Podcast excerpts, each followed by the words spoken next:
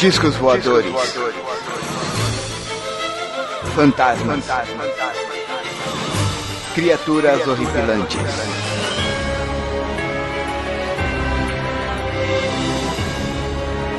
Este é Mundo Freak Confidencial.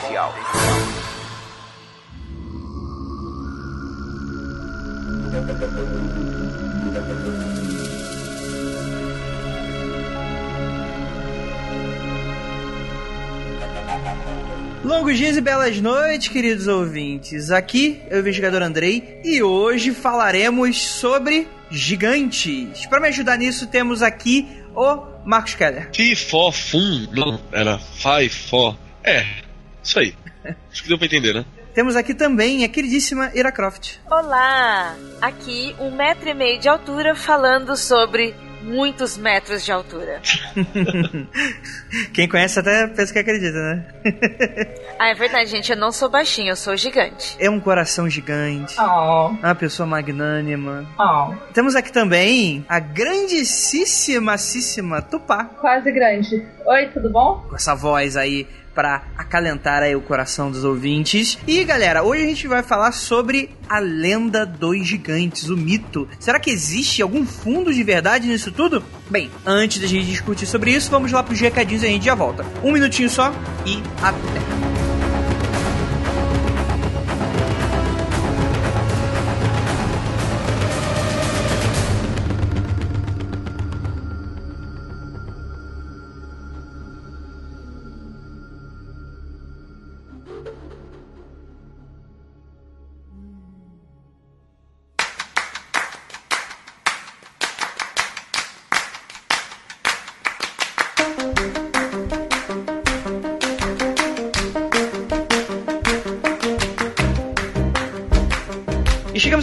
Chegamos aqui agora nos recadinhos do nosso Mundo Free Confidencial. O episódio está excelentíssimo e polêmico. E antes da gente chegar nele e falar tudo que a gente tem que falar, tem aqui alguns recadinhos bem rapidinhos que a gente vai dar. Primeiramente, agradecer aos pauteiros que me ajudaram com a pauta, que foi a Priscila Guerreiro, Carlos Magalhães e a Luísa Toledo que elaboraram essa pauta aí para vocês, uma pauta de 31 páginas. Caraca, foi tão excelente que a gente nem conseguiu gravar exatamente tudo, mas enfim.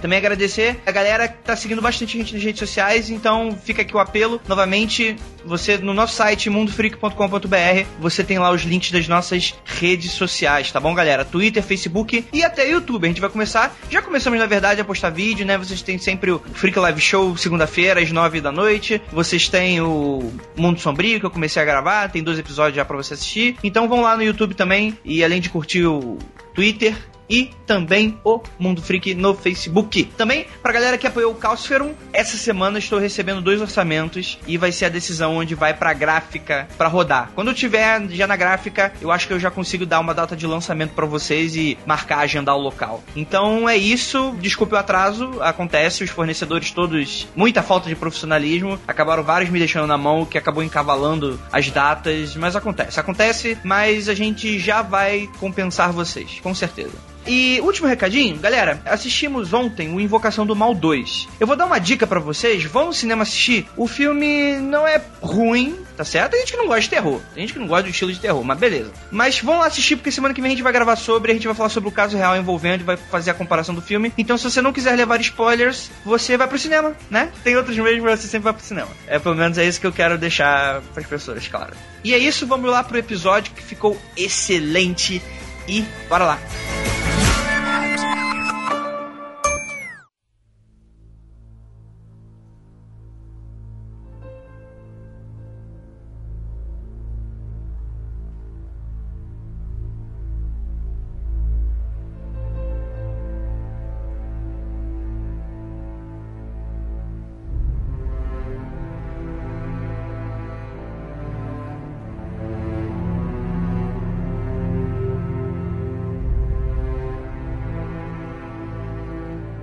Lá, né, gente? Gigantes, né? Eu gosto muito de debater esse tipo de coisa, porque aí a gente entra naquele terrível argumento que a gente já pode desbancar aqui de cara de que Algumas pessoas que querem acreditar na coisa, no fato que existiram, né? Coloca sempre aquele argumento de: ah, mas todas as culturas têm a lenda de gigante.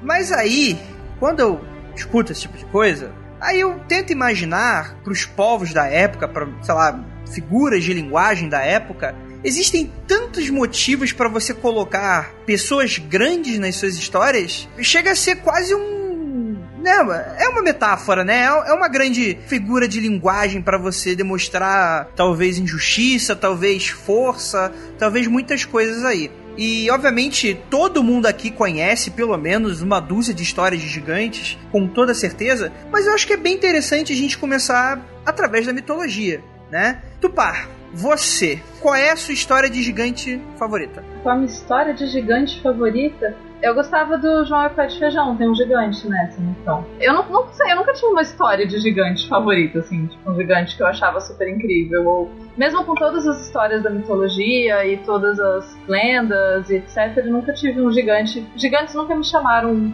atenção, especialmente. Assim. Isso é interessante porque você acabou de colocar aí um fato interessante que eu já começo a pensar aqui. Existe alguma história em que o gigante seja o protagonista? Tudo bem que, tipo, existem gigantes que auxiliam o herói na jornada. Por exemplo, o gigante, tipo, Hefestos, em que ele vai lá preparar a arma do herói, por exemplo. Mas protagonista, vocês conseguem lembrar de algum? Então, não tem um gigante, como que é? O gigante gentil do Oscar Wilde. Eu gostava muito dessa história quando eu era criança, que fala de um. Ah, não. É o, o gigante. Ele não é gentil, ele, ele é selfish. Ele é. Enfim, ele é malvado. Mas eu lembro dessa história. Dessa, da minha cabeça ele totalmente era gentil e legal. Mas é, é porque ele matava as pessoas na história dele. Mas tem a ver com. Acho que o final é bonitinho, o final é triste, provavelmente. Eu não consigo lembrar direito, mas eu lembro que minha mãe lia essa história pra mim. O gigante é o principal, mas ele é malvado.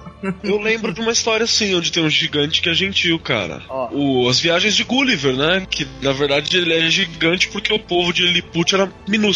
Mas ele era gigante pro povo de Lilliput, o Gulliver. Então, ele é um gigante para eles. Ele era gentil. Interessante, né? Porque assim, é? no duro, no duro, ele não é gigante para a história, né? Porque ele é um ser humano normal. Para nossa referência. Mas, né, pros minúsculos seres da ilha, ele era um gigante, né? Isso é interessante porque a gente tem aí uma inversão de valores até, né? Talvez, inclusive, seja até proposital para dentro da história. Uhum. Eu acho que a ideia é mostrar a estranheza, né? Tentar mostrar como que, sei lá, relativizar a ideia de que o que é normal para um é diferente pro outro. Não sei. E você, Ira? Eu, como uma pessoa baixinha, muito baixinha, qualquer pessoa numa estatura média pra alta, pra mim, já é super grande. Eu não tenho também nenhum gigante preferido. Acho que eu nunca pensei em homem, pessoa gigante preferido. Normalmente eu gosto de monstros gigantes ou robôs gigantes, não pessoas. Mas analisando sobre realmente pessoas gigantes, eu acho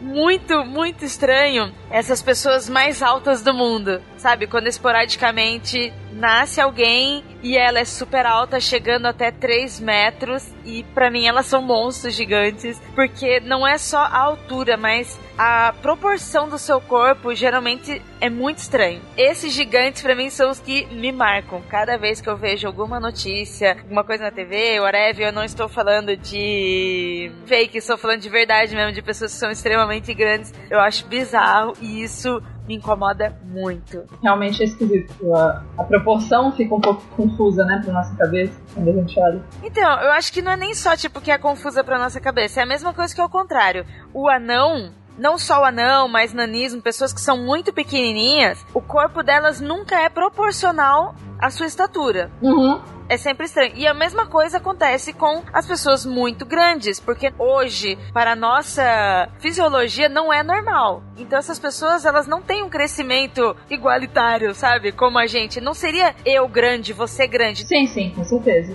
eu sempre fico meio. Quando eu, eu, vejo, tipo, sempre tem essa coisa de o homem mais alto do mundo, a pessoa mais alta do mundo e tal. Eu sempre fico pensando como que é difícil a vida para eles. Eu sempre fico meio triste quando vejo gigantes. As coisas à nossa volta, por exemplo, tamanho de casa, cama, portas, roupas. Roupas você pode mandar fazer, mas você não faz uma casa gigante. Você pode me mandar fazer, mas tipo, você não pode viver, tipo, vou na loja comprar uma roupa ali de boa, não dá? É, então eu acho que a vida delas realmente deve ser muito difícil. E para quem está em volta também. Porque pense numa mãe Para começar, gente, agora me veio na minha cabeça uma mãe tendo um parto. A gente vai falar de parto. De um bebê gigante. Desculpa, gente, eu tenho, eu tenho pavor de partos. Imagine partos de um bebê gigante. Mas enfim, não vou entrar nesse assunto. Bem, o Keller, a Tupá e a Ira, que eu tenho certeza que os três eles sabem muito mais de Bíblia do que eu. Então vamos começar da parte mitológica. Eu acho que a mais antiga, dependendo aí, que seria mais antigo? Aí vai, vai parte da minha ignorância, né? Os, a Grécia Antiga, os mitos da Grécia Antiga, é claro que os mitos, cosmogonia é o começo de tudo, obviamente, mas na época que foram escritos Homero, etc. O que, que é mais antigo? Esses mitos, na época que foram escritos, ou o Velho Testamento? O que, que veio primeiro? Olha a polemicidade do que você tá perguntando, André. Olha. Por quê? Olha o tipo de coisa que você tá querendo saber. É. Então, primeiro que você é, tem duas coisas. Uma de, de falar quando uma coisa foi escrita e de quando essa coisa foi criada. E são duas coisas muito diferentes. A gente está falando de culturas orais, culturas que escrever as coisas não é necessariamente o mais importante para se passar o conhecimento. E a gente tem muita dificuldade de entender uma cultura oral porque a gente não vive numa cultura oral, a gente vive numa cultura ligada à escrita. Sim. Então, dizer qual é o mais antigo, eu acho que é simplesmente impossível, assim. E realmente é muito polêmico. Você pode tentar argumentar algumas coisas de quando os textos bíblicos foram escritos ou o que a gente acredita que eles foram escritos, tal. Talvez a cultura, o, os mitos gregos sejam mais antigos bem entre aspas, assim. Calma aí, calma aí, calma aí, calma aí. Deixa, deixa eu dar, um, dar uma pausinha aqui. O juro é tipo, é, não sei se é por inocência minha, mas eu não sei onde é que tá polêmica nisso. Ser escrito antes ou depois tem diferença? Eu não sei. Eu, eu acho que não é nem se for escrito antes ou depois. Pra começar assim, quando é mitos, você usa a palavra mito, já não é comprovado. Por que seria uma polêmica entre mitos? Qual mitos foi criado primeiro? Mito é lenda. Mas é um pouco polêmico porque as pessoas encaram os gregos como mito e, e o cristianismo não. Eu, eu, entendo isso que você está falando. E concordo o fato de ter que explicar isso abertamente, né? Até porque a gente não tá aqui para explicar isso. Mas quando você abre um discurso que é mito, e eu volto nisso, você não tá expondo isso como uma verdade. Eu acho que você tá expondo uma verdade, porque aquela é uma verdade do ponto de vista daquele povo. Não, quando você está assumindo como mito, é a mesma coisa que folclore brasileiro. A partir do momento que a gente assume como lenda, como um folclore, eu não estou colocando isso como fato histórico. Então, é referencial. É, até o próprio uso da palavra folclore é problemático. É, porque você, ela tem uma coisa muito de preconceito junto. Só pra dar um exemplo pra Ira e pro, pros ouvintes também, assim. Na Bíblia fala, eu não vou lembrar onde agora, mas fala em algum, em algum canto lá sobre o, o acho que é o rei Og, que ele era um dos gigantescos, tal, um dos últimos gigantes que tinha. A tradição do rei Og fala que ele viria do período de Noé, né, e ele viveu antes do dilúvio, porque a origem do, de alguns gigantes, segundo a mitologia hebraica, né, seria os, os Nephilim. E aí, beleza, beleza. O problema é que assim, se você é um cara que entende isso com mitologia, você fala assim: ah, não, então o Rei Og é uma história que talvez alguém contou e disse que o cara era grande, ou talvez era uma pessoa importante que talvez tenha existido e que falava que vinha dessa época para poder demonstrar poder. Beleza. Aí você fala assim: ah, tinha os Hecatonquiros, que eram os gigantes da mitologia grega lá, com trocentos braços, trocentas cabeças. Beleza. Se você é um cara que leva isso assim, o problema é que como o cristianismo ele, ele é uma religião, não é nem um problema, é uma constatação, né? Com a constatação, o cristianismo cristianismo no Brasil, ele é uma religião muito massificada, da qual pouco é estudado, e você tem ainda certas vertentes que têm um certo orgulho de não fazer o estudo do livro sagrado, né? Então, por exemplo, não sabe que Jó é poesia, não sabe que determinado tipo de livro é uma crônica, determinado tipo de livro é um registro, uma carta, determinado tipo de livro bíblico é uma narrativa mais, mais mítica. Então, existem diferenças narrativas aí. Aí o cara olha e fala assim: não, não, Og é verdade, ele existiu, porque tá na Bíblia. Библия. Já os Hecatonquiros não. Então você pode falar da mitologia dos outros, mas se você falar que a minha mitologia, o bagulho fica louco. É, eu entendi. Eu entendi porque, igual você falou assim, tem gente que não sabe o que é cartas, o que é música, e aí eu penso pelo lado que eu sei. Que me veio agora na cabeça, ah, mas eu sei que, por exemplo, Salomão são cartas, cantares de Salomão, mas as pessoas não, não leem como cartas. Os salmos, eles são musiquinhas, né, cara? E aliás, tem vários salmos apócrifos também. E quando você traduziu os salmos que são, que são poéticos, são músicas poéticas, você cagou totalmente ele, assim, os salmos é um pecado ter feito a tradução deles porque você perdeu, mas a galera não percebe isso. Então, por uhum. exemplo, quando a gente fala da, das cartas, né, das cartas de Paulo, eram cartas escritas em pergaminhos, provavelmente de couro. Então, tipo, não dá para apagar. Por isso, nas primeiras linhas, ele às vezes tá com uma ideia, aí no meio da carta ele já tem uma outra ideia, e no fim da carta ele já tá contradizendo o começo. Mas por quê? Porque não dá pra apagar, não tô escrevendo no Word que eu dou um retorno e eu volto. Tudo isso tem que ser entendido quando você compreende os textos, né? Por isso que não pode utilizar isoladamente e tal. É por isso que eu acho que a Tupá tá falando que é tão polêmico você falar a respeito do que é mais antigo. Porque também tem aquela, aquela coisa de, ah não, o meu é verdadeiro, por isso o meu é mais antigo. Porque uhum. a minha narrativa, que ela é a narrativa real, então vamos lá, eu, faz de conta que eu que tô aqui, sou um, é, um pagão que acredita nos deuses gregos, sou um politeísta grego hoje. Então na hora que alguém fala para mim, ah não, tinha o Jardim do Éden, você fala, ah, a sua religião fala Jardim do Éden, mas a minha já diz desde lá atrás, quando havia o nada e o vazio e surgiu Nix, a deusa da noite, o vazio, o vácuo. E, e, começa essa coisa, né, de qual pica cosmogônica é maior. Mas assim, deixa eu, deixa eu só me colocar aqui de uma certa forma. Por exemplo, digamos que, e eu não tô querendo chatear ninguém quando eu falo isso, digamos que eu tenho uma visão divina e de repente eu crio uma religião minha, mas eu acredito muito nela porque foi me revelado e eu acredito muito nessa revelação. Uhum. O andreísmo. Certo. Então, o andreísmo nasceu no dia 13 dos 6 de 2016 ela não é mais antiga que os mitos mitologia clássica grega. Só que para mim ela é verdade. Então eu não consigo entender por que, que algo mais antigo é algo melhor ou algo mais relevante ou, ou desafiaria outra crença. É que para mim não é tabu, isso para mim é só uma constatação de registro mesmo, como você mesmo falou. A questão da oralidade da coisa não apaga. Então, para você não é, mas para boa parte das pessoas é. É que você tem um problema de que o tempo de existência de alguma coisa em geral é utilizado como argumento de autoridade.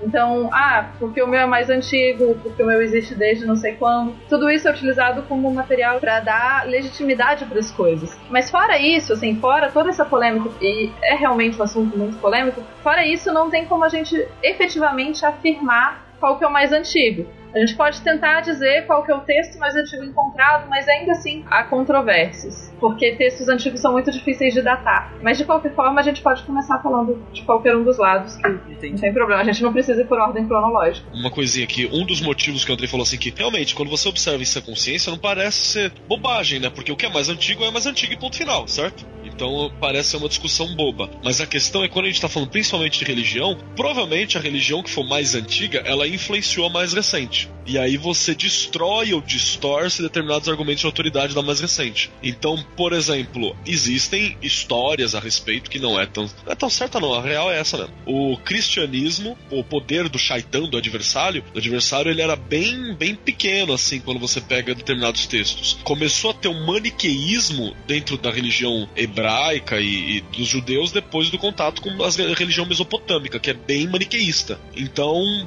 praticamente foi graças ao contato com os mesopotâmios que o, o Satanás ganhou a força que ele, ele acaba tendo depois na religião hebraica. Então, é chato, né? A galera não aceita muito essa, essa pegada. Eu vou fazer uma aba aqui sobre o que vocês explicaram, esse negócio de historicamente um sobrepor a outro, para não haver essa confusão, porque assim, tem um termo em direito constitucional que se chama gerações. Não se usa mais, a gente fala porque é de costume, mas não é obrigatoriamente usado mais gerações, porque um direito não sobrepõe a outro. Você tem direito a todos os direitos. Parece confuso, mas não é. E quando você usa essa terminologia de geração, dá a impressão que um direito vale mais que o outro. Ou que historicamente um veio antes ou depois. E não. Aí hoje se utiliza bastante dimensões dos direitos para que todas as pessoas entendam que todos os direitos são válidos, independente da data de criação. É claro que eu sei que é muito difícil quando a gente coloca isso em fatos religiosos e mitos é muito difícil pra gente entender, para algumas pessoas aceitarem, porque você acaba tendo esse sentimento, essa ligação, né? Você conhece aquilo, como o Andrei falou, você conhece aquilo, para você aquilo é verdade. E você acaba esquecendo que tais povos já existem na Terra muito antes. Por que, que eles não teriam tido a inteligência para criar o seu mito, a sua história, a sua realidade? Mas era só essa aba pra gente entender isso. Eu também queria abrir aqui também uma, uma, uma segunda aba que é assim: mito a gente tem duas formas de entender mito. O mito como ele realmente é, que é a forma como o cidadão vai lá entender o mundo, e hoje como a, forma vulgar que a gente conhece mito como mentira. E que para mim mito não é mentira, né? Se você vai perguntar a folclore, a folclore é tudo mentira. Quando a gente tá usando racionalismo, né? A gente tá usando, né, essa visão que a gente tem de, de homem do centro enxergando o mundo, homem como centro de tudo enxergando a sua volta, a gente vai começar a enxergar isso como uma não verdade. Mas pro povo que tá lá, que acredita no Saci, não é uma mentira para ele. Então, assim, a gente tem aí um, um discurso distoante que a gente tá fazendo aí? Ó, lá no Vale todo mundo escuta Saci piar, hein? Não vem dizer não, hein? Sim, e pra ele está piando. E vai falar que não tá, né? É, o Saci ali tá piando. Quem sou eu pra falar que. Não, em Bauru, gente, em Bauru tem fazenda de Saci, meu. Isso é uma outra história que é para deixar curiosidade para os ouvintes. Existe uma fazenda de saci aqui no Brasil. Eu já ouvi falar. E duas cidades lutam lutam na justiça por essa fazenda. Isso é muito legal, essa discussão que a gente está tendo aqui agora, primeiramente para embasar toda essa discussão que, primeiro, é claro que a gente não vai estar tá pouco aprofundado, é só uma base, porque a gente vai ter que levar essa discussão para um cast à parte, é claro. É, é o que eu, eu, tenho necessidade. Mas vamos voltar aqui para os gigantes, né? Então, tendo em vista que Andrei, hashtag o polêmico, ditou, vamos por ordem cronológica começar pela mitologia grega. vamos Vambora.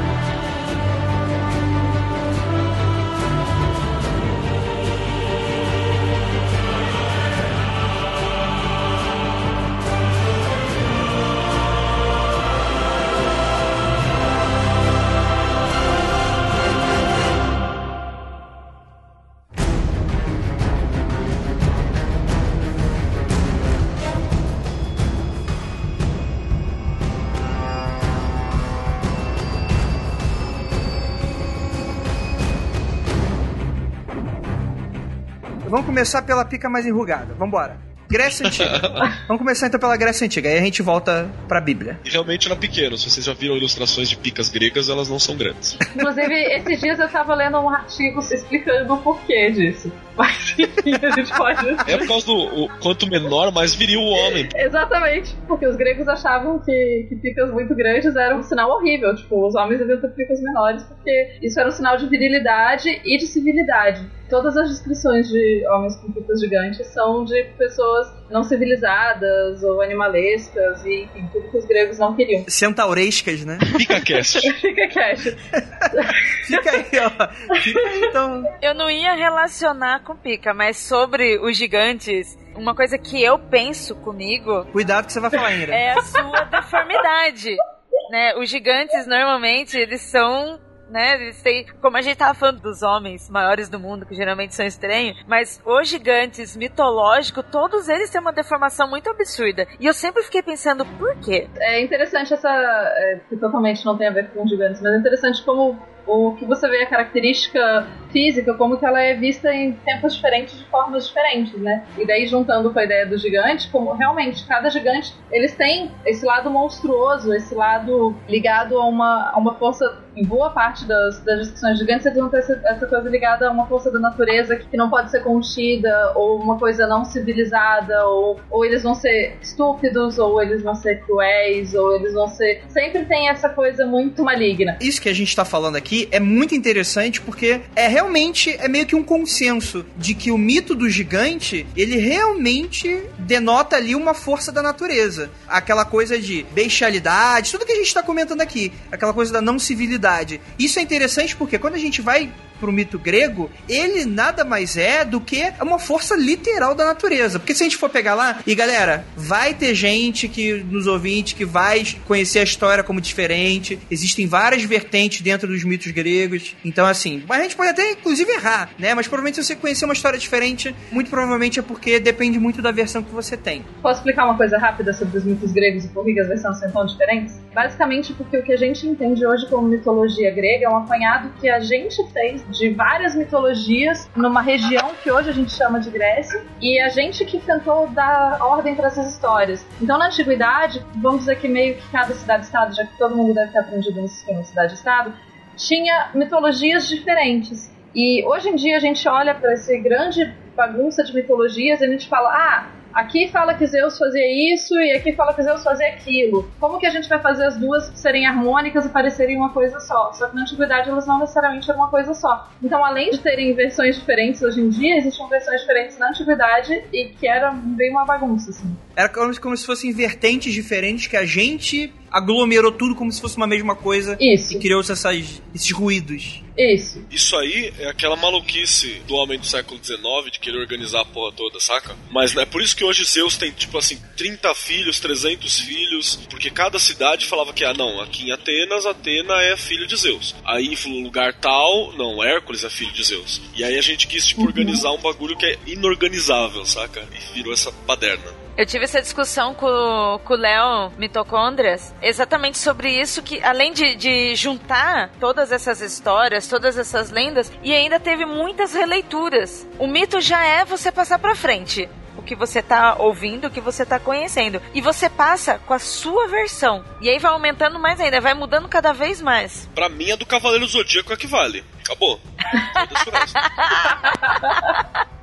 Ótima comparação. Quem precisa de outra mitologia, você tem Cavaleiros do Zodíaco.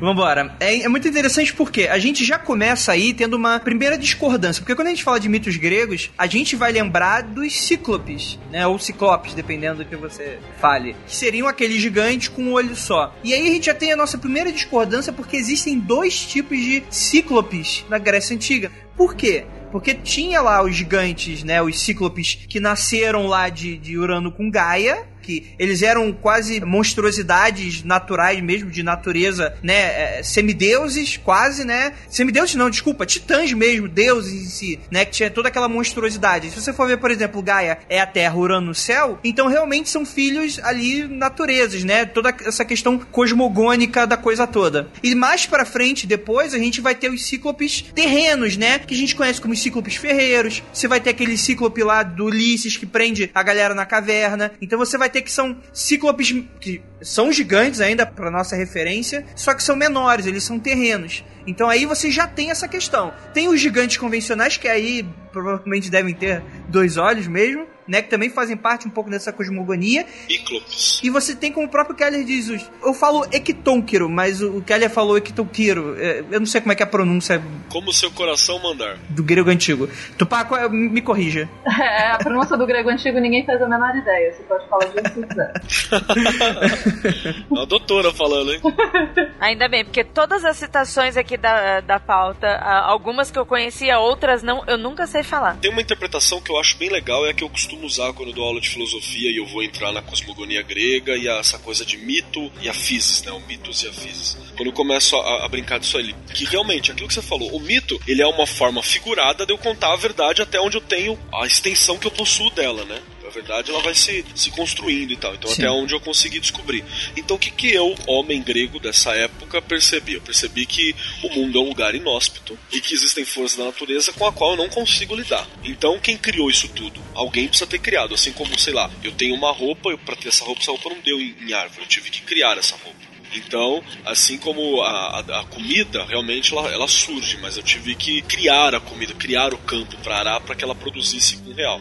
Então, o mundo é como se fosse uma criação de alguém, teve esse pensamento. E aí o que acontece? Você tinha então essa, essa forma de, de, de descrever o mundo. É por isso, por exemplo, que os titãs eles são uma versão bruta dos deuses gregos, dos olimpianos. Se você pegar para ver, você tinha lá, sei lá, pontos ou oceanos, que eram os relacionados ao mar, aos rios. E eles eram o rio no estado bravio, no, no veneno, aquele que você não comanda, a tempestade. Aí depois você vai ter o Poseidon, né, que está ligado ao mar, mas ele pode ser aplacado. Então ele há momentos de fúria como os titãs eram, mas ele tem momentos de paz, ele pode ser aplacado, ele começa a ganhar uma roupagem humanizada, ele começa a se aproximar do ser humano. Ele parece que diminui um pouco em poder quando você compara com a violência dos titãs, mas você já começa a compreender.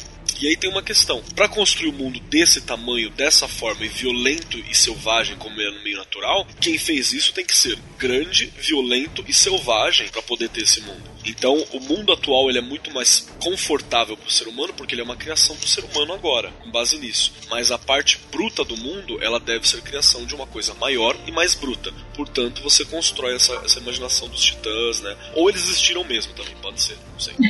Isso é legal porque a gente geralmente pensa nos mitos gregos como algo estático. E eu tava lendo inclusive que, por exemplo, os mitos, eles são fluidos, né? Então eles mudam, eles se modificam. E, por exemplo, existiam crenças antes dos olimpianos desses deuses, né, maiores, né? Que a gente tá falando aí de Urano, a gente tá falando aí de Cronos. Eles foram deuses adorados, só que quando a gente começa a estudar a Grécia Antiga, eram já deuses esquecidos. Então olha que loucura, antes mesmo da Grécia Antiga, existiam, sei lá, proto-gregos, e aí os historiadores vão dar o termo correto, como é que seria essa civilização, que acreditavam nesses deuses mais, como você falou mesmo, do inóspito, do natural, do cruel, do bruto, porque provavelmente a realidade deles até eles atingirem a civilidade. Quando eles atingiram a civilidade, aí os deuses se tornaram os olimpianos, que são um pouco mais civilizados, foram aqueles caras que venceram os deuses de antigamente e que hoje a gente vê tudo como uma mesma coisa, né? Mas lá para eles também funcionava como uma linha do tempo. E isso que é interessante que eu acho também do mito. O mito ele conta assim uma história que é real também para as pessoas, e isso é muito legal. Uma referência bem bacana que a gente pode fazer é da gigantomaquia, que do grego significa como se fosse a, guerra dos gigantes, né? Seria a batalha mais importante pela supremacia do cosmos, né? Porque os gigantes haviam causado males aos deuses em outras ocasiões, como o rapto da deusa Hera, que seria né, a esposa de Zeus, a rainha dos deuses, pelo gigante Eurimedon, ou pelo roubo do gado de Hélio, o deus do sol, etc. E de acordo com uma profecia profecia, os gigantes não poderiam ser mortos apenas pelos deuses, esses precisarão de ajuda de um mortal. Por isso a Gaia procurou uma planta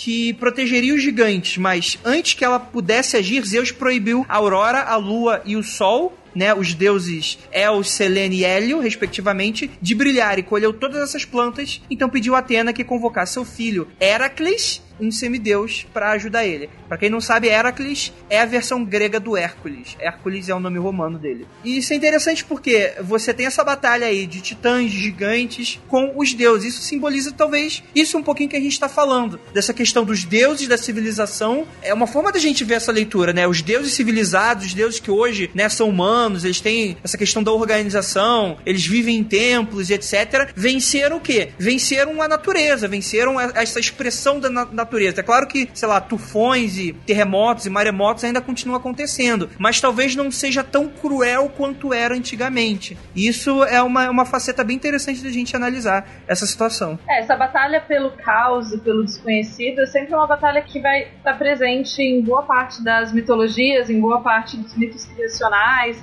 não necessariamente sempre relacionados aos gigantes, mas realmente isso é uma coisa que está sempre ali, assim, de que os seres humanos estão sempre tendo que lutar e se defender e sobreviver a esse mundo que é basicamente um lugar hostil, né? É que quer te matar todo dia. Sim, exatamente. Bem, alguém quer, alguém quer fazer alguma consideração antes da gente passar para os mitos bíblicos? Ah, tem uma, tem uma, tem uma. Orion é um gigante. Ah, a história do Orion é tão legal. Então conta, Tupá. Por favor, se você sabe, conta. Então, o Orion ele era um gigante que era amado pela deusa Artemis, por sinal a deusa da caça, banco flecha, e ela queria casar com ele e tal, e ele era um excelente caçador. Só que o Apolo, que é o irmão da Artemis, ele tava com muito ciúme disso, então ele mandou um escorpião gigante, gigante que nem o Orion, perseguir o Orion para matá-lo. Ele entra então correndo, ele entra no mar para fugir, e quando ele tá bem longe lá no mar, o Apolo tá na praia com a Artemis e ele desafia ela, falou: duvido se acertar aquele pontinho que tá lá longe no mar. É, ele fez uma piada, né? O que é um pontinho preto na água? Você tem que acertar. é, ele falou, não, tipo, duvido você conseguir acertar aquele negócio. E a Artemis não era de levar desafio pra casa, mas falou, duvida, duvida, acerta esse negócio agora. Pegou o arco dela e atirou. E ela não sabia que era o Orion. E ela matou o Orion, que era o amor dela. Triste, não? É, triste demais. Isso é uma puta sacanagem. Tipo, não é só triste, é um se eu dá vontade de se virar, olha, se não é irmão. Não, mas calma que essa história tem um final muito feliz. Feliz eu não diria. eu não considero isso feliz, não, mas enfim, continua, Tupá. Mas enfim, Então a Artemis ela percebe o erro que ela cometeu e ela fica em luto, ela tá sofrendo muito com toda essa história e ela pede para que Zeus coloque Orion junto das estrelas, junto com o Escorpião. E por isso que a gente tem a constelação que algumas pessoas conhecem como a constelação do Caçador e do Escorpião ou do Orion e do Escorpião. Olha aí que bonito, poético. Vocês não sabem o, o cinturão de Orion para quem olhar para as estrelas são as três Marias. E vai falar que é mentira agora, vai falar que é mentira. Olha pro céu, vai falar que é mentira. Isso é tudo mitologia. a prova tá aí. Aí. E, e só pra acrescentar uma coisa, ô, gente, o cinturão de Orion, ele. o- Você vê Orion, Orion ele abaixa no céu na época que Escorpião começa a subir do outro lado. Então Sim. é como se tivesse essa caça, saca? Eles nunca estão juntos. Eles nunca estão juntos. Quando o escorpião tá no auge, Orion tá descendo no horizonte pra gente. E aí, na hora que o escorpião desce, sobe Sagitário também, que algumas lendas contam que quem matou o escorpião depois foi um centauro, né? Que acertou. Aí tem o centauro clássico lá da constelação de Sagitário, porque teoricamente a, a flecha de Sagitário acerta o Antares, né? Que acho que é o- a estrela central de escorpião. Ou eu tô falando uma puta merda também, que eu não lembro. Não, mas, cara, interessantíssimo, interessantíssimo. Onde está o seu Deus agora? Tá comprovado, as estrelas dizem tudo. Não tem nenhuma estrela chamada Jesus, tem? Tem uma estrela chamada Jesus? Oh, Não, não. Ponto pros gregos. vamos, vamos passar pra Bíblia? Vamos passar pra Bíblia? Vamos. Já que a gente tá Vamos. falando de Jesus, vamos falar da Bíblia. Vamos.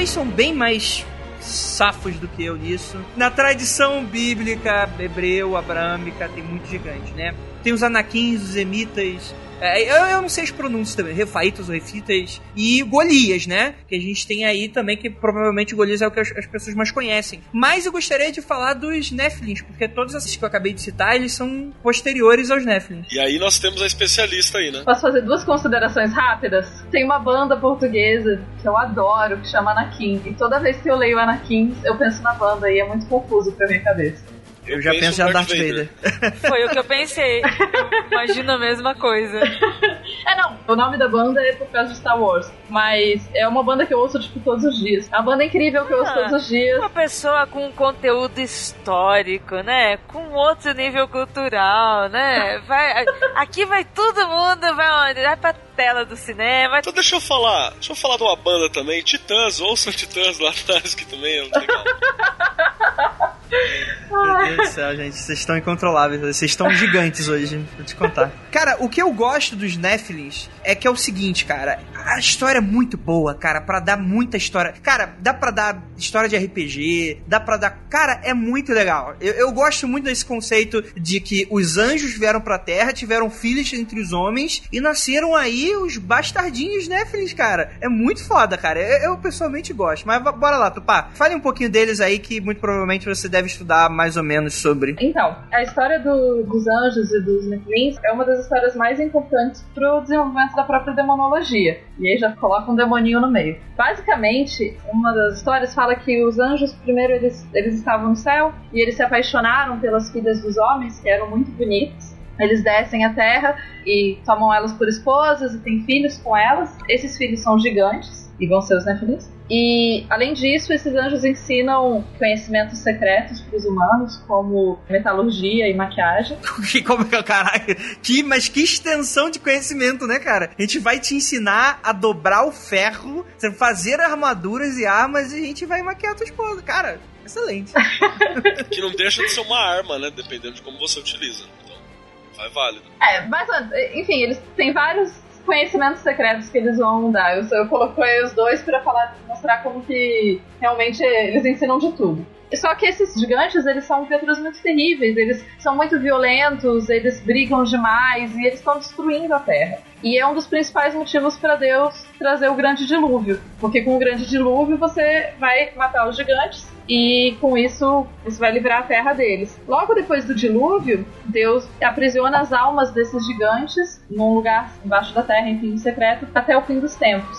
Só que um dos anjos, que é o anjo Damascema, que é um anjo une as pessoas, ele fala com Deus e fala: pô, será que eu posso ficar com alguns das almas dos gigantes para trabalhar para mim? E Deus permite, e daí você tem os demônios. Essa é uma das principais histórias de origem de onde vêm os demônios dentro da Bíblia. E essa origem enoquiana que a gente fala de demônios que vai influenciar boa parte da demonologia posterior. Claro que, enfim, você tem outras influências. Mas eu acho que tem duas características especiais dos Nefilim que são interessantes da gente falar e que tem a ver com o gigante. Primeiro, a ideia de que eles vêm de um casamento que não devia ter acontecido. Os gigantes, os Nefilins, eles são bastardos. Eles são bastardos porque esses anjos e as humanas, eles não deveriam, eles eram proibidos de ter filhos juntos. E o segundo grande coisa é essa coisa da violência, dessa é, de não conseguir se controlar, enfim. Os gigantes eles têm toda essa característica do mal, do violento, da sede de sangue, etc. Bacana, que interessantíssimo. Netflix, é isso aí. E assim, é interessante porque dizem que até hoje eles estão aí, né? Não queria falar nada não, mas é o que dizem. Ah, você me lembrou uma coisa também. Quem quiser, dá uma olhadinha aí que tem uma entrevista do Caio Fábio pastor Caio Fábio, que é um cara que ele é às vezes persona não grata nesse meio evangélico cristão, que ele fala sobre os Nefilim. Adoro esses. Ele é da hora pra caramba, piro no cara. Que ele fala sobre o Nefilim. Acho que é uma entrevista, não sei se é no Danilo Gentili, é, é um desses caras meio zoado assim. Mas ele chega e ele dá uma tocada no barraco lá, é da hora. Eu preciso ver. Deixa eu só fazer uma, um acréscimo também sobre os gigantes na mitologia hebraica. A gente falou aí a respeito do do Og no começo, que eu acho que eu citei ele para dar um, um, exemplo que não deve ter sido tão didático quanto eu imaginei que fosse. Eu dei até uma consultada aqui para ver, eu não achei o texto bíblico que citava a respeito do Og. Eu olhei aqui na Bíblia Online, eu digitei o nome, pode ser que eu tenha digitado errado. Mas também eu dei uma olhadinha e existe uma história contando sobre ele, né? Que Og seria um gigante que virou rei de uma determinada região e ele teria sobrevivido ao dilúvio se agarrando na carcaça da, da arca do Noé. E ele teria se agarrado para não morrer no dilúvio. Então ele sobreviveu, e aí quando tem uma batalha, determinado local que conta a história do Og, fala que ele teve 3 mil anos de idade por causa disso, né, se agarrando na arca do Noé do dilúvio. E ele tem a presença dele na tradição islâmica também, que ele tem um nome que é impronunciável, e ele está citado teoricamente no, no Alcorão. Olha que bacana. Interessantíssimo. Aqui é uma adição ao, ao Islã. Muito massa. Vamos lá. Anakins, de onde que vem isso? Além de Star Wars. Além da banda portuguesa. Eu não faço ideia. Era um povo que habitava as regiões montanhosas de Canaã. E eles, você tem três Anakins que são mais famosos: o Aiman, Cesai e Talmai. Eles moravam em Hebron. E quando eles foram vistos pela primeira vez, é interessante a forma como os hebreus vão descrever esses gigantes. Eles falam que eles ficam aterrorizados, vão dizer que eles eram certamente descendentes dos Nefilins e perto deles os hebreus eram simplesmente gafanhotos. Tupã, aproveitando que você está falando isso, mas na Bíblia não diz exatamente que eles eram gigantes, né? Dizem que eles eram grandes e robustos. Sim, sim. Então, é, é, realmente é interessante porque acaba que o, a parte de ser gigante vira mais uma interpretação do que uma uma coisa que está efetivamente na Bíblia, concordo com você. Sim, uma referência mais. Como por exemplo, Golias, né? Que é uma referência que tem até tamanho. Eu fiquei surpreso, né? Porque eles têm uma medida exata do Golias. o Golias tinha 2,9 metros de altura, né? um pouquinho grande, eu diria. Aliás, é alcançável pela doença do gigantismo. Sim, e que para mim é um gigante.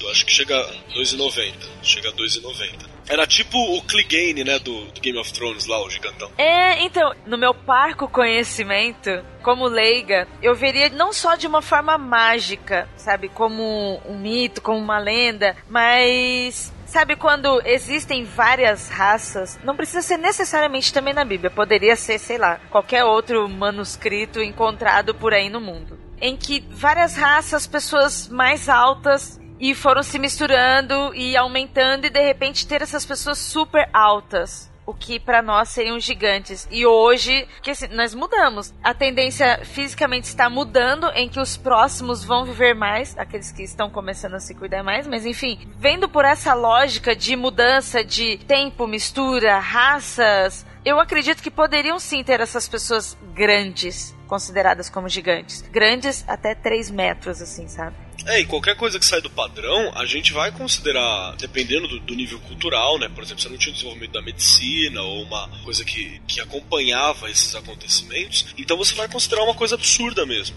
E hoje ainda acontece isso. Tem a, a na China tem aquela. Tem uma mulher gigante que eu me esqueci o nome dela agora. Nossa, é verdade, ela é muito famosa. Que acho que ela tá no Guinness com a maior mulher do mundo e tal. E tem, por exemplo, uma, aquela senhorinha na China também que tem um chifre, já viu? Sim, sim, sim. Tá nascendo um chifrezinho nela assim. Então, isso pra vila dela lá, a galera considerou uma coisa mágica, né? Uma coisa assim. Ou mesmo aqueles casos na Índia de criança que nasce com uma formação genética diferente, fica com um rabo, e é adorado como encarnação do deus macaco Haruman e o caramba 4. Então, é, depende do, do nível cultural, e quando eu digo nível, eu não tô dizendo que tem baixo nível, médio nível alto nível. Então talvez frequência cultural seja melhor. São diferentes, cada um tem a sua própria interpretação, são diferentes. Não existe juízo de valor, essa coisa eurocêntrica de que quem tá certo é determinado local por causa do avanço tecnológico é, já tá caindo por terra né, na historiografia, né, na cultura. Deveria cair por terra bem mais. Então, dependendo de como que é a cultura, modifica-se na interpretação das pessoas. Sim, aí além dessa modificação, como você falou, o caso do gigantismo, poderia ter mais pessoas assim naquela época. Hoje para nós é escasso, hoje para nós entra no Guinness, sabe? Uma, duas pessoas, mas pode ser que antigamente não, poderiam ter mais. Uhum, com certeza. Pelo menos eu gosto de acreditar nisso, que existiram por esses fatores. Ou podem ter existido mais, ou a história ficava famosa de uma outra forma. A gente tem muita curiosidade, né, com o desconhecido, com o que a gente não entende. Isso que a Ira tá falando, eu não acho difícil de acontecer, mas a gente não tem registro disso. Que, por exemplo, enfim, eu vou primeiro vou racionalizar primeiro o que eu acho. Vamos lá, se nós descendemos de criaturas menores e nós éramos curvados e nós ficamos eretos. Então a gente está indo numa crescente aí de que nós estamos aumentando, nós estamos crescendo, né? Tanto que se você for ver povos antigos, é dito, por exemplo, que os egípcios eram bem mais baixinhos que a gente. Se você for ver pelas aberturas dos lugares, as passagens e etc. Então é uma a gente está fazendo meio que um movimento de crescendo aos pouquinhos, né? Então a gente veio de baixo, então é, é um movimento diferente que, por exemplo, do que os répteis fizeram, né? De milhões e milhões de anos, né? Que devido a essa coisa de oxigênio não ser com tanta abundância, com essa questão dos alimentos serem mais escassos, você tem uma necessidade de diminuir para a espécie conseguir sobreviver a esses tempos, né? De escassez de oxigênio e de, de alimento. Então é, é uma, uma questão aí diferente. A gente, pelo contrário, a gente nós estamos crescendo, mas não por abundância de alguma coisa. Na verdade, nós estamos ficando mais eretos, maiores, etc. Então, evolutivamente, os humanos não eram maiores eles eram menores. Mas não é impossível que a gente vá levar a crer que possa ter existido alguma tribo, alguma série de pessoas que os genes delas eram genes que de alguma mutação que eles eram grandes, que eles eram maiores, né? A gente vê aí, por exemplo, cidade brasileira que tem uma população grande de gêmeos, cidade que tem população grande de mulheres, cidade que tem população grande de pessoas um pouco mais baixas. Isso poderia ter acontecido em algum momento da nossa história, só que a gente não tem registros arqueológicos disso, né? Porque, por exemplo, se eu encontrasse um crânio muito grande, ainda assim não seria uma prova de que existisse uma raça dessas, porque poderia ser apenas, como hoje a gente tem a doença do gigantismo, poderia ser alguém que sofresse dessa doença antigamente. Mas se a gente tivesse uma questão, por exemplo, lanças gigantes, né? Essa questão de, de instrumentos gigantescos, né? Que hoje nós não conseguiríamos pegar, aí poderia ser talvez um indício de que talvez tenham existido em algum momento. Isso seria interessante, né? Só para colaborar, André, que você falou assim sobre registros, né? Um exemplo muito estranho que nós temos, mas que não dá para falar que é uma outra raça ou coisa assim, dá, se considera uma, uma normalidade, né? Uma normalidade genética. Foi o caso do hominídeo do Atacama lá, sabe? Saquei, sei. Foi encontrado mumificado, sei lá, ou, ou guardado um corpício minúsculo assim, acho que tem 15 centímetros, 20 centímetros, sei lá. Que aí teve a, as pesquisas foram feitas, parece o alienígenazinho, né, com os padrões dos Grey, que a galera tanto fala, cabeçudo, estranho, e o DNA é humano, pelo que a gente conseguiu ver. Acho que eu também não fui a fundo, não sei quanto tem de rocks nisso também, mas é uma seria uma deformidade genética humana, né, que variou ali e sobreviveu, sei lá, X anos e, e tal. Sim. Então, tipo, não é uma, uma raça específica. Mas imagina que em um outro momento, se fosse encontrado aquele corpinho, você poderia criar né, uma série de outras histórias a respeito, de uma civilização inteira como você falou.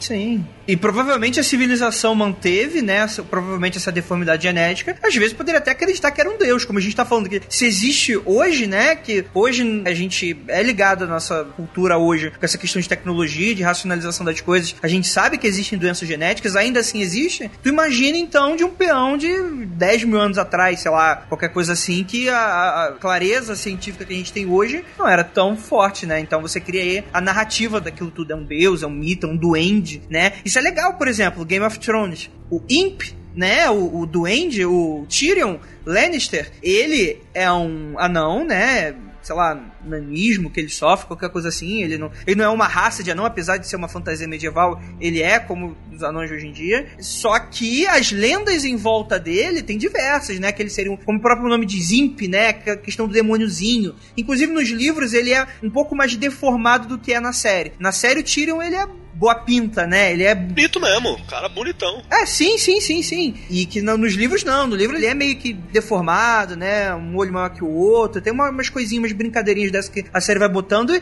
E em volta dele existem diversas lendas, né? Falando que ele era realmente, que causou a morte da mãe dele, etc. Que o pai culpa ele, etc. Só um adendo que eu queria fazer: o Golias, né? Tem a, o tamanho específico dele, né? Que ele é 2,90 metros, e 90, né? Acho que até pro homem mais alto do mundo, já registrado, acho que não chega nem a isso de tão alto. Só que é claro, a gente tá falando aí de um texto que às vezes poderia ser, não. Não poderia estar tá falando necessariamente de altura, né? Poderia se falar a ah, grandeza de quê? Ele poderia ser um grande general, ou seja, uma figura de linguagem, não às vezes relacionada à altura. E o Davi era pequeno, né? Isso é uma coisa que é descrito que Davi era um cara de estatura baixa. Exatamente, né? É, e exagero normal. Às vezes ele tinha 2 e, sei lá, 2,30 e colocaram 2,90 pra, pra parecer mais terrível e exagerado, só por isso. E deixar a vitória do Davi maior. Não, mas isso é legal porque isso, isso coloca pra gente uma puta de uma narrativa, né? Então, por exemplo, quando a gente fala que o Yoda no Star Wars, isso não é nenhum spoiler, ele é aquele velhinho pequenininho. Primeiro, ele é velho, ele é idoso, né? Ele é muito antigo e ele é pequenininho. Então quer dizer que ele não é um ser que ele foi criado pro combate. Então ele é sábio, ele quer passar alguma coisa, é um mestre. Então o combate não é o forte, mas o que ele quer passar de mentalidade, né? De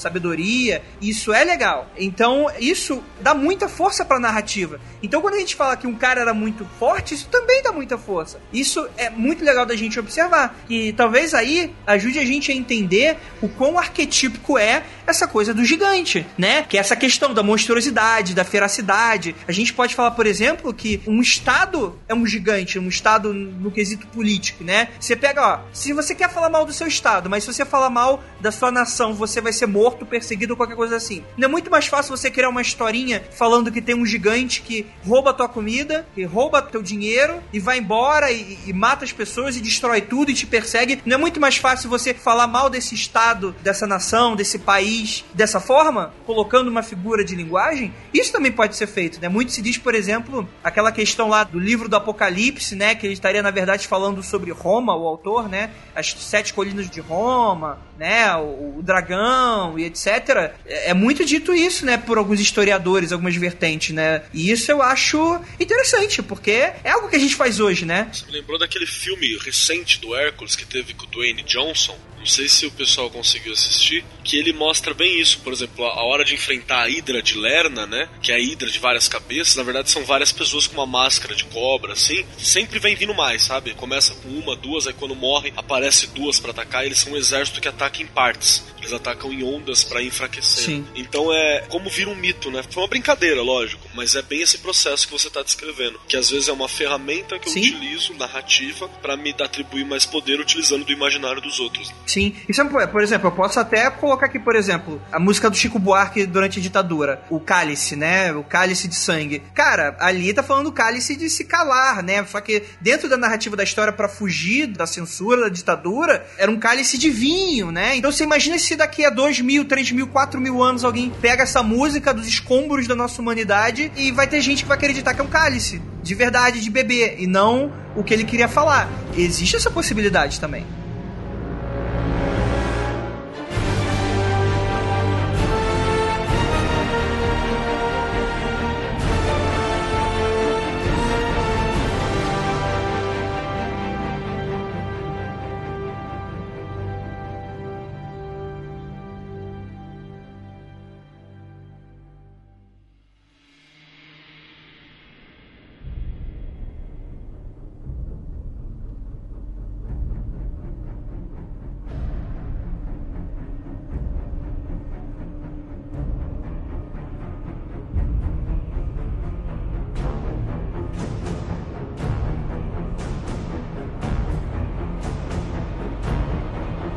Vamos então para os nórdicos. E os nórdicos, ele é interessante porque se a gente está falando que os gregos representavam a vilania da natureza você imagina os povos nórdicos que não tinha absolutamente nada. Muito mais extremo, né? Era frio igual capeta. e que a única forma deles sobreviverem era roubando de outras nações para conseguir viver naquela terrinha porquinha deles, né, cara? então tu imagina que chega até a ser meio óbvio que eles vão ter gigantes dentro da questão. E olha só, gigantes de gelo não é interessante, depois de tudo que a gente discutiu hoje, a gente ter essa leitura sobre os nórdicos? Isso é tão verdade que eles têm uma coisa com gigantismo, né? Porque a, a barca de Hel feita com as unhas dos mortos em batalha vai ser um barco gigante, e a árvore do mundo é uma árvore gigante, e aí não sei aonde tem mais um outro gigante, e aí tem a vaca gigante, e aí tem um sei que lá gigante. Tudo é, né, é megalomaníaco, assim. Isso é legal porque você imagina que era um povo tão esmagado por todas as intempéries, por todo esse contexto em que eles viviam, que tudo era grande, né? Isso é uma leitura que dá para fazer muito legal. Então, por exemplo, ó, tem os gigantes, os Jotun, né? Jotun, na verdade, que habitam Jotunheim, que literalmente significava Terra dos Gigantes. E para entender isso, a gente tem que entender que a criação do mundo, a cosmogonia dele está diretamente ligada com gigantes. Bem, vou falar um pouquinho aqui da cosmogonia, porque apesar da gente, a Marvel ter lançado um filme chamado Thor, que não tem nada a ver com Thor, ainda assim é, é uma mitologia um pouco mais obscura do que a mitologia grega, né? Sim. Já que o renascentismo privilegiou né, os gregos e romanos. Bem, primeiramente haviam dois mundos, um de névoa e outro feito de fogo, e entre esses um espaço vazio. E da união do fogo e da névoa surgiu um enorme bloco de gelo. E que, quando começava a derreter devido às chamas de um dos dois mundos, surgiu o gigante Ymir, acompanhado da vaca Aldumbla, cuja função era alimentar o Ymir. Porque, obviamente, senão não faria sentido, né, galera? Porra, tem um gigante, se o cara não pudesse alimentar, essa história é inverossímil, né, galera? Então a gente precisa colocar a vaquinha. E aliás, a vaca é mãe de uma galera também, né? Oh. Não, e é, é, é muito interessante como vacas, assim, os nórdicos têm muita história de vaca. Mais tarde, lá na saga do Ragnar e dos filhos do Ragnar, quando tá contando a história dos grandes filhos do Ragnar e tal, eles vão lutar contra o rei da Dinamarca e tal, que os vikings não conseguiam vencer o rei da Dinamarca porque ele tinha uma grande vaca de batalha, e a vaca de batalha era muito terrível. Enfim, eles perdem várias batalhas porque o rei da Dinamarca tem uma vaca muito poderosa, até que eles conseguem criar uma grande forma. E o Ivor, o senhor, Ivor, o sem osso, ele faz uma flecha gigante, etc, etc, e mata a vaca. Mas assim, tá aí uma coisa que eu nunca pensei, assim, ser super assustadora, né? Tipo, não se aproxime, eu tenho uma vaca de guerra. Visualizem o Ragnar Lothbrok da série Vikings correndo de uma vaca, né, cara? Aliás, tinha um jogo de RPG horrível chamado Angus. Com todo respeito, se você for o criador, que a vaca dava, tipo, o maior dano que tinha o chifre dela. Dava, tipo, acho que era um D10 de dano, assim, saca? E uma espada dava um D6. Obviamente, uma vaca de guerra. Eu me lembro disso, viu? Você lembra disso, não era? Eu me lembro disso.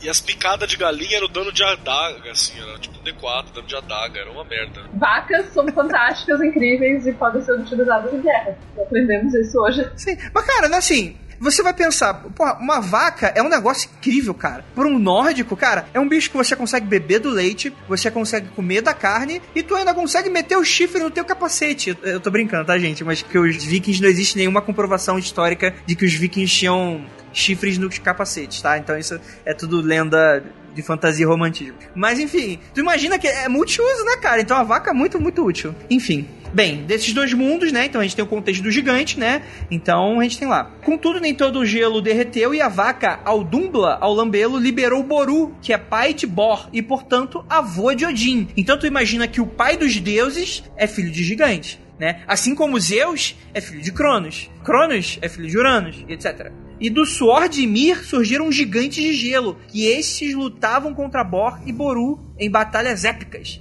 Em algum momento Ymir dá origem a Bolton, que por sua vez será pai de Bestla. Quando Bor casa-se com a gigante Bestla, nascem Odin, Vili e Vê. E é Bor, junto com seus filhos, que mata Ymir, porque este era o pai do gigante, e nesse momento o espaço que habitava estava cheio deles. O que é uma loucura, né?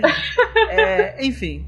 É, mas só para fazer uma pequena referência aqui, o falar um pouquinho sobre o mundo do, dos nórdicos, né? Para quem não assistiu lá o Thor da Marvel, né? Isso eles é uma referência bem rasa que eles fazem que é verdade, né? Os nórdicos acreditavam, né, que acima tinha Asgard, né, que é onde viviam os deuses. O mundo dos homens era Midgard, né? E você tinha ali uma série de outros reinos, né? E você tinha também o reino dos gigantes, que era o Jotunheim, né? Além disso, tinha lá a Hel, que, né, que hoje diz que origina-se a palavra Hel de inferno. Era a deusa Hel, que era a deusa da morte. A Nilfgaard, né, que, se eu não me engano, era dos elfos negros. Eu não, não, lembro, cara. É muito, é muito reino louco. Enfim. E o Ragnarok, que é o fim do mundo pros nórdicos, né? Iria vir por Jormungand. Jormungand, que era a serpente, né? Que era gigantesca, né? E toda vez que ela, ela se balançava, criava terremotos, né? Então você tinha toda essa narrativa em volta, né? Você tinha também, por exemplo, o Lobo Fenrir, que mataria o Thor, né? Que ele ficava preso. Cara, é uma vastidão de seres gigantescos, né? Na mitologia nórdica, o que eu acho extremamente interessantíssimo.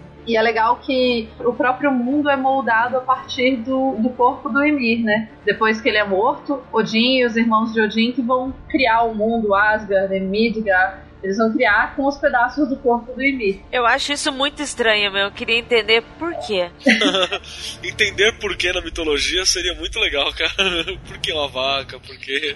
Não, então, é, então. Mas tem coisas, algumas coisas, pontos específicos, que eu sempre paro e penso, gente, como que eles pensaram nisso? Por que eles pensaram nisso? Muito alienígena pra gente, né? Sim, ou, ou a minha mente, como o Andrei me chama de materialista, né? Ou a minha mente é muito fechada, sabe? A minha criatividade não permite isso. Eu acho que, Ira, você precisa se libertar de tentar entender o porquê, porque o porquê não existe na mitologia. Você precisa só libertar seu coraçãozinho e aceitar. Porque era o que era, né? Porque tu imagina, você acordou no mundo. Meu Deus do céu, o que que tá acontecendo aqui? Gente, meu Deus, Cara, tem um sol gigante. Nasceu o primeiro deus. Meu Deus, terremoto. Um deus gigante do outro lado do mundo tá fazendo alguma merda que tá fazendo tremer. E assim vai. Se a gente for pegar, por exemplo, é, a narrativa da religiosidade cristã hoje em dia, é o que pra gente funciona hoje, né? Então, a gente tem que se colocar na, na cabeça da pessoa que vivia em outra época, em outro contexto. Então, você tem o contexto cultural, o contexto regional da região que ele tá vivendo, as necessidades que ele passava. Você vai ver os elementos que participavam ali da natureza. Então, por exemplo, os egípcios. Você tinha ali aquele o ibis, que era um pássaro. Ele ficava bicando na areia e parecia que ele estivesse escrevendo. Então, o deus do conhecimento, o deus da escrita, era um cara com a cabeça de ibis. Então a gente vai criando narrativa a partir daí, né? Eu acho que aí ó, a descrição do André tá até bonita demais. É, é mais simples, ó. Você é um pai. Aí vem teu filho. Você tá cagando pro mundo. Tem aqui que plantar, tem que colher, tá frio pra caralho, tem que fazer um monte de coisa. Aí chega teu filho. Pai, por que que tem essa bola de fogo gigante? Aí você, ah, porque tá lá. Não, pai, por quê? Porque lá em cima tem um cara que cuida dessa porra. Aí teu filho, nossa, tem uma coisa aqui. Pai, pai, por que que tá tremendo o chão? Ah, é porque treme, caramba. Vamos lá trabalhar, vamos fazer um negócio. Não, pai, tá tremendo o chão. Por quê? Tá tremendo o chão porque tem uma cobra que tá se mexendo e tremendo o chão. Aí você, ah. Aí teu filho vai contar pro filho dele. Meu pai falou que era isso. E, cara, já era. Criou uma, um dogmatismo ferrado. Agora, só um exemplo do que a Ira falou lá de usar o corpo talvez seja até uma forma de justificar o porquê naquela época utilizava tanto a, os corpos dos animais que você abatia quase completamente. Então, já que quando eu mato, sei lá, a cabra, eu vou usar o sangue da cabra para tal coisa, vou usar o couro da cabra para tal coisa, vou usar o chifre da cabra para tal coisa, vou usar o osso da cabra para tal coisa. Então, se um gigante morreu, então talvez seja justo que eu utilize tudo que o gigante tem, assim como eu utilizo da cabra, sabe? Vai que. Faz sentido. É, eu tô com o Keller na explicação. Acho que ela é realmente isso, assim. Alguém tá te enchendo o saco, você precisa dar uma explicação pra coisa. Mas essa ideia de usar o corpo de algum monstro primordial para moldar o mundo não é uma ideia que vem só dos nórdicos. Você tem em outros, se eu não me engano, na Mesopotâmia, você vai ter a mesma ideia. E você tem várias, várias teogonias, várias histórias de criação do mundo que vão usar dessa ideia, né? De que você tem um grande monstro primordial que representa o caos, e a partir do momento que você destrói esse monstro primordial caótico, você começa a criar um mundo ordenado, que é o mundo onde se vive hoje. E daí você usa o corpo dele para fazer esse mundo. E claro que o caos nunca deixa completamente de existir. Em geral, boa parte dos mitos vai colocar o mar como um lugar caótico. O mar é o, o grande medo, né? O grande medo está no mar. Exatamente.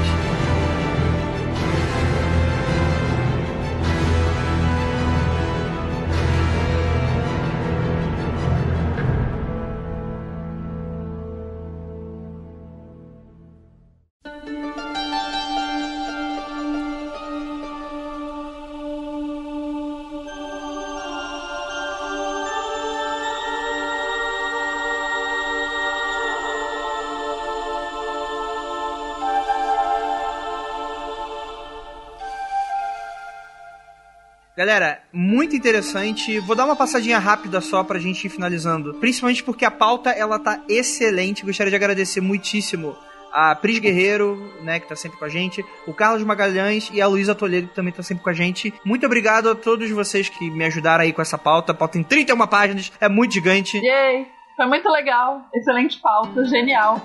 sim, sim. E aqui, aqui, por exemplo, eles falam do, dos mitos bretões, dos gigantes. Então você tem a lenda do Jack e o gigante, né? O João e o pé de feijão. Você tem os inuites, né, cara? Pra quem não sabe, os esquimós, é que eles não gostam de que sejam chamados de esquimós, mas a gente popularmente conhecido o termo pra cá. Mas são os inuites. Eles têm também lá os gigantes deles, né? Eu preciso falar que o, a história dos inuites eu acho que é uma das minhas favoritas, assim, de todas as histórias gigantes tem mais de uma história, mas a ideia é que você tem a deusa do mar, que é a Sedna, e ela tem mais de uma versão de por que, que ela é a deusa do mar. Tinha um casal de gigantes, eles tiveram uma filha, e ela comia muito. O nome dessa filha era Sedna.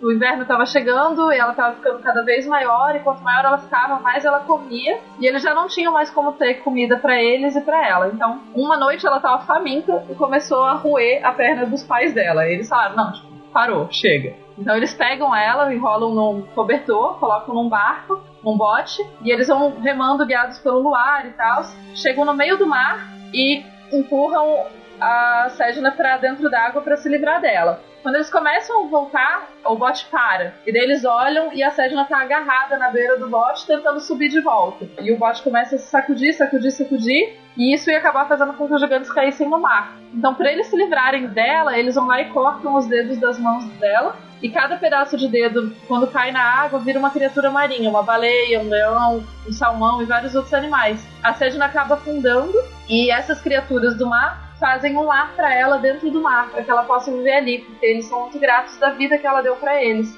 Então, quando a comida começa a ficar escassa, eles pedem a Sedna que ajude a sobreviver ao inverno, o que eu acho muito bonito, eu adorei essa história. E a outra versão da lenda fala que ela era uma mulher e ela se casou com um pássaro, esse pássaro se disfarçou de humano para casar com ela, e ele leva ela para uma ilha. E lá ele tá assim, maltratando ela de todo jeito. Bate nela, enfim, uma relação bem abusiva. O pai dela vê isso e ele foge com ela num caiaque pra salvar ela dessa situação. No caminho, o marido dela descobre a fuga e daí ele pega e cria ondas gigantes no mar para virar o barco dos dois. O pai dela, com medo da fúria do homem, empurra a filha dele no mar para se salvar. Só que ela consegue se agarrar no barco e o pai dela corta os dedos dela fora para ele ficar no barco. E o resto da história é o mesmo. Tadinho. Olha aí. Olha só. Pra gente finalizar aqui, a ciência, né? Quando a gente tá falando, a gente deu de gigantismo, né? Com o nosso auge do, do vulgaridade, né? Mas auxologia é o nome dado ao estudo sobre o crescimento humano. E com ela aprendemos que fatores genéticos e condições ambientais favoráveis, ou não, né? Devido à escassez, o excesso de alimentos, etc., e doenças, podem influenciar, né? Então, por exemplo, hoje sabemos que a estatura mínima ocorreu no século XVII, quando os franceses tinham em média 1,62 de altura, e a estatura máxima podemos ter atingido hoje com os holandeses tendo em média 1,84 de altura, né? Então os franceses aí, Napoleão Bonaparte, acredito que seja bem próximo aí do século XVII, não lembro exatamente, porque eu não sou historiador. É... Então era baixo mesmo, né? Isso é interessante porque a gente tá falando aí de, de doenças e tal, é interessante porque chegamos até essas doenças que acaba atrasando a puberdade, o indivíduo pode chegar até 2,70 de altura, cara. Quase um Golias. Que é o gigantismo mesmo, né? Que pode ser causado por um mau funcionamento da glândula pituitária. Então, você atingir isso não é impossível, mas é muito difícil não quer dizer que você seja uma raça maluca lá, Senhor dos Anéis. Você só tem algum problema né, genético, né, de glândulas, problemas hormonais, etc. Mas vamos lá, última pergunta aí para vocês e a gente finaliza esse episódio. Vocês acreditam nos gigantes? Ou eles são muito mentirosos? Se eu acredito em gigantes, bom, eu acredito que cientificamente, obviamente, existem pessoas que têm uma deficiência na pituitária, etc, etc, e daí por isso elas vão crescer demais. Beleza, nisso eu acredito. Até porque se eu não acreditasse, enfim, eu estaria duvidando do mundo à minha volta. Agora, se eu acredito que existiram povos gigantes na antiguidade, eu não acredito muito, não. Eu acho que é mais formas literárias de se falar de alguma coisa, e não que isso necessariamente tenha acontecido. É só um topos literário mesmo. Então, eu vou, vou acrescentar aqui. Eu acredito mas eu acredito no sentido do gigantismo. Da mesma forma que se tem hoje, eu acho que antigamente poderiam ter e até em maiores números. Então acho que por isso que criou-se essa mística em vários povos em várias épocas diferentes de quando você tem alguém diferente, você julga e você acaba julgando sempre de uma forma negativa, como um monstro. Então eu acredito que existiram dessa forma, não no sentido de trolls, sabe, de monstros deformados, de ciclopes, não dessa forma, mas de humanos com gigantismo. Então aquele cara que meu bateu 3 metros Pô, pra mim, meus 3 metros é o meu dobro. e olha, e mais ainda. Então, pra mim é um gigante. Então eu acredito nessa forma. Os que acontecem hoje e que poderiam ter acontecido antes também. Cara, eu queria muito que existisse, viu? Queria muito que existisse essas coisas todas. Eu, eu vou até dar, dar, meu voto de confiança aí, que deve ter em algum lugar. Eu espero que tenha. Tem aquelas fotos super reais de ossadas de gigantes que foram encontradas em vários locais no Oriente Médio. Já viram essas fotos? Super reais? Não, são, são reais. Pra mim são reais aquelas fotos lá. Mano, eu já fui em palestra, assim, de, de um nego falando. Puta, muito, muito zoado, né? Essas fotos são muito zoadas. Dá pra ver muito a, a distorção, né? Não, não tem três dimensões, né, cara? Eles não têm três dimensões, as fotos são tudo chapadas, é esquisito. Mas se você acredita nela, pode ser verdade para você, não tem problema. Eu gostaria muito, eu já falei isso, nos, acho que eu parei de falar um tempo, mas eu falava bastante nos primeiros Mundos Freaks que eu participei. Que eu queria muito, assim, cara, de sei lá, acordar um dia e foi encontrado uma ossada mesmo de um gigante de 15 metros, com outro DNA, um DNA humano, mas a variação é muito grande para ser a mesma raça. Puta como eu ia adorar isso, velho. Encontraram realmente, tem, tem sereia, fada, dragão, essas porra toda estão por aí. Ia ser muito legal, porque o mundo tá tão chato, né? Tá pasteurizado, tá, tá esquisito, e tá se preocupando com as coisas mesquinhas. Seria legal uma coisa grande assim para balançar a estrutura do bagulho. Mas a gente sabe que não é bem assim que rola, né? Vai fazer o quê? Eu acho que seria ótimo que o mundo fosse mais mágico do que ele é. Eu realmente acho. Eu já, eu já tive minha fase de ficar muito triste. Quando eu era mais nova, o, quando o mundo começou a se desencantar para mim, eu fiquei muito triste, assim. Eu tive fases que eu ficava tristaça. Quando eu tinha uns 13, 14 anos, eu, eu lembro, eu cheguei à conclusão que nunca, não, essas coisas não existiam. Tipo, fadas, gnomos, magia, nada disso existia. E eu fiquei muito deprimida, porque o mundo passou a ser muito normal e eu achei que não valia muito a pena. Mas enfim, isso é outra história. De qualquer forma, seria ótimo que fosse mais mágico do que é. Terminamos tristes. Gente, por favor, desculpa aí qualquer coisa. Esse é mais um episódio do Mundo Free Confidencial e vamos para a leitura de e-mails e comentários, contatos imediatos. E até o próximo programa.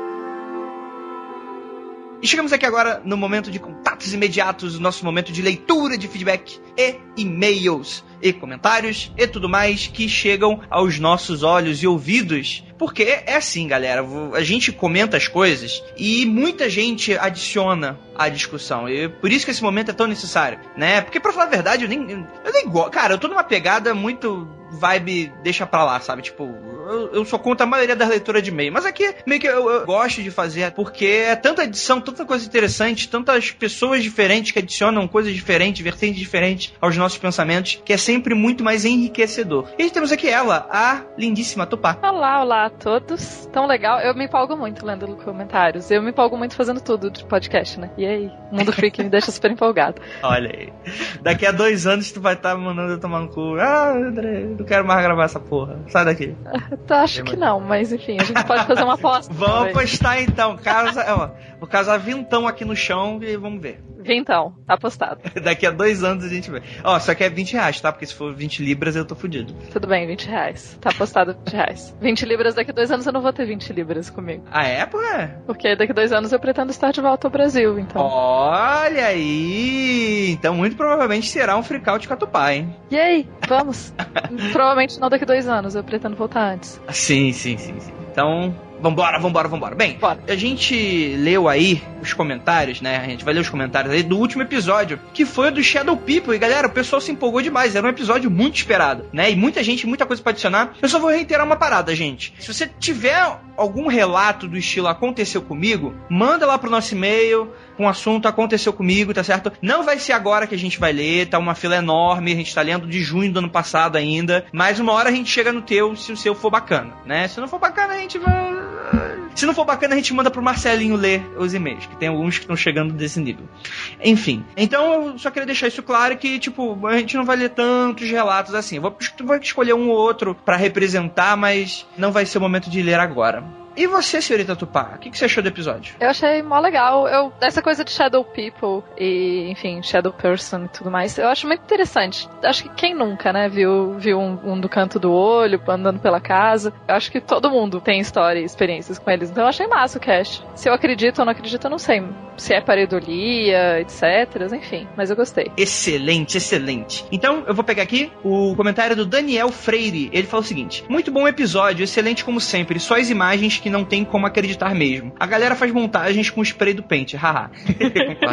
O filme que foi citado pelo Pablo é o They Live, ou Eles Vivem, de 1988, do John Carpenter. Cara, John Carpenter é sinistro, eu não vi esse filme não, mas eu curto muito o trabalho dele. E valeu, Penumbra, pela iniciativa. Olha aí, agradecendo aí a Penumbra que está sempre aí com a gente. Bem, vamos lá. Vamos lá. Paulo Gomes. Eu, com 15 anos, foi a primeira vez que vi. É diferente do que foi dito. Estava bem acordado. Estava bem iluminado. Na época, não sabia o que era. A segunda vez foi no ano passado. Estava deitado na cama e senti algo subindo em minhas pernas. Ui. Tentava me mexer e estava paralisado. Foi quando percebi um tipo de óleo petróleo subindo e entrando nas minhas narinas e boca. Senti que estava me afogando e desmaiei. Quando acordei, estava tudo normal. Gente, que sinistro. Nossa. Sinistro. A terceira vez foi recente, acho que faz umas três semanas. Tinha chegado tarde, de noite em casa, minha esposa e filho estavam dormindo. Preparei minha janta e liguei a TV para assistir algo enquanto comia. Me sentei no sofá e tive de me levantar novamente porque esqueci de pegar meu copo de suco. Quando senti novamente e olhei em direção da TV, tinha uma sombra enorme. Onde seriam os olhos, apareciam dois pontos vermelhos, como se fossem duas pequenas chamas. Devia ter quase dois metros e parecia que usava um chapéu de aba. Ele era a mesma coisa que havia visto quando eu tinha 15 anos. Essa droga fica aparecendo para mim de tempos em tempos e eu não sou o único que já vi isso na minha família. Meu irmão Gabriel vê isso desde os 5 anos de idade. motivo dele sempre ter dormido na minha cama com medo. Sei lá o que é isso problema mental ou demônio, mas quando isso aparece e o ar fica pesado, a luz parece diminuir, não é um problema de energia em casa, mas como se um tipo de neblina dificultasse a iluminação. E o sentimento de medo e pavor, aquilo olhando nos seus olhos e você lá parado por causa do medo. Aí ele vira para a parede, entra nela e desaparece. Mano, que droga de bicho é esse? Tem um documentário no Netflix sobre o assunto, de paralisia do sono e Shadow People.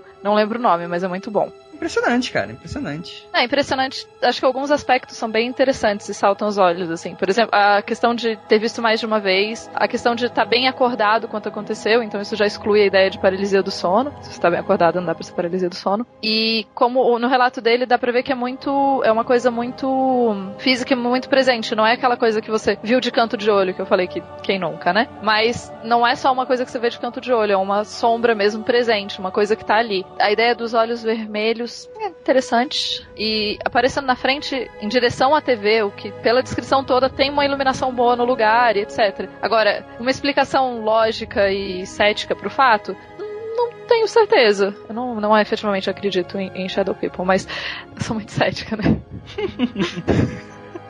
Não, mas assim, eu acho que o que você acredita, você acaba vendo. E tem fenômenos, eu acho que tem fenômenos que a gente não explica no mundo. Não quer dizer que eles sejam necessariamente sobrenaturais, mas tem fenômenos que a gente não sabe explicar no mundo. E mais do que isso, parece ser muito chato ter um bichinho desse te perseguindo. Eu procuraria alguém para conversar sobre o assunto. Sim, com toda certeza. Vamos ler aqui o comentário do Yuri Schultz. Acho que é assim que se, se fala ouvindo o cast só agora, mas adiantando uma curiosidade sobre, conheço um cara que na verdade é meu BFF, uma daquelas pouquíssimas pessoas que temos na vida na qual confiamos de olhos fechados. Esse cara, há mais ou menos uns 11 anos atrás, passou por um evento que na época ninguém soube explicar. Na época não tínhamos esse bombardeio de informações que temos hoje. Eu acredito também que o termo Shadow People não era muito comum 11 anos atrás, né? Sobre o que ele passou, ele afirma que acordou em algum momento da noite e ao se virar na cama e abrir os olhos, havia uma pessoa sentada no criado mudo dele, mas não havia feições. O ser era apenas algo preto sólido, onde era possível identificar que era uma pessoa através dos contornos, e essa coisa possuía um boné, ou algo que fez lembrar o famoso Hatman.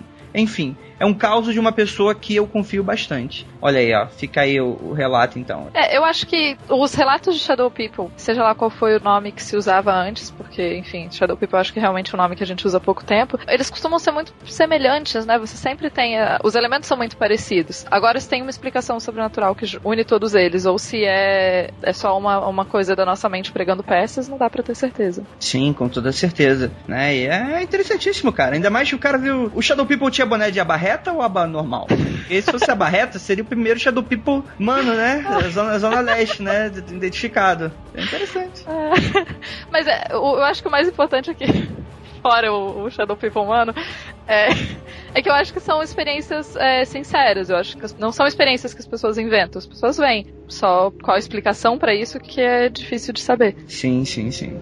Daniel Ledson. Leidson, foi mal. Ainda estou na metade do episódio, então se falarem isso mais à frente, relevem. Pelo menos em um caso, que é o do avistamento de um rato barata de sombras, parece que isso é mais fácil de explicar. Os nossos olhos possuem células chamadas bastonetes, que conseguem detectar movimentos muito rápidos, mas apenas na cor branca, preto e tons de cinza. Essas células estão mais concentradas nas bordas das retinas, o que faz com que esses ratos, entre aspas, quase sempre sejam vistos de canto de olho, como se diz popularmente. O fato de parecer com um rato correndo bem rápido no canto da sua vista é porque quando viramos a cabeça, mas o olho continua acompanhando um certo ângulo, tem-se a ilusão de que algo está fugindo à vista. E é algo que, pelo tamanho, se assemelha a um rato. Como geralmente se vê isso contra a luz, a única cor em que isso aparece é preto ou cinza. Interessante isso. Olha aí. Eu já perguntei isso a um oftalmologista e ela disse que isso é bem comum e que pode ser algum desequilíbrio passageiro na quantidade de bastonetes ou até mesmo ansiedade, fazendo com que os olhos detectem movimentos falsos. De novo, isso acontece apenas de canto de olho. Por isso que, pelo menos nesse caso, tem essa explicação científica. É por isso que eu achei tão interessante o primeiro relato, porque, como ele falou, não é uma questão de que ele viu de canto de olho, já não dá para ser essa mesma coisa. Mas interessante.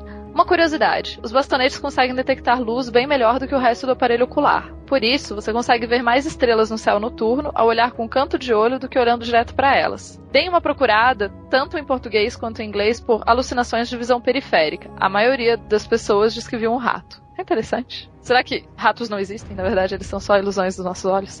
eu fiquei curioso agora, tipo, baratos e ratos Shadow People. ah, porra, galera, vem pro nosso mundo, mas deixa essa porra aí, né, cara?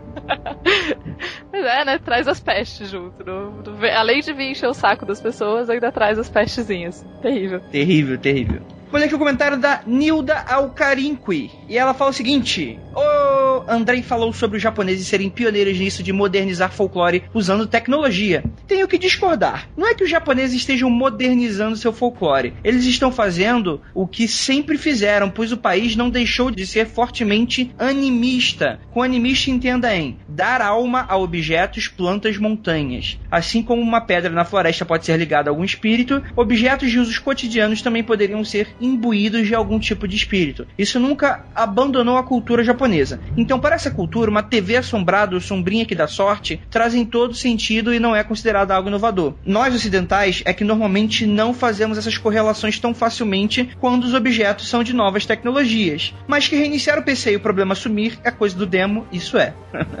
do demo é. Não, mas computadores são máquinas infernais, né? Elas não confiam em tecnologia. Tecnologia é uma coisa que não é confiável. Exatamente. Exatamente. É isso aí. Afinal de contas, ninguém escreveu a Bíblia no computador, foi num papiro, né? Isso teve um motivo.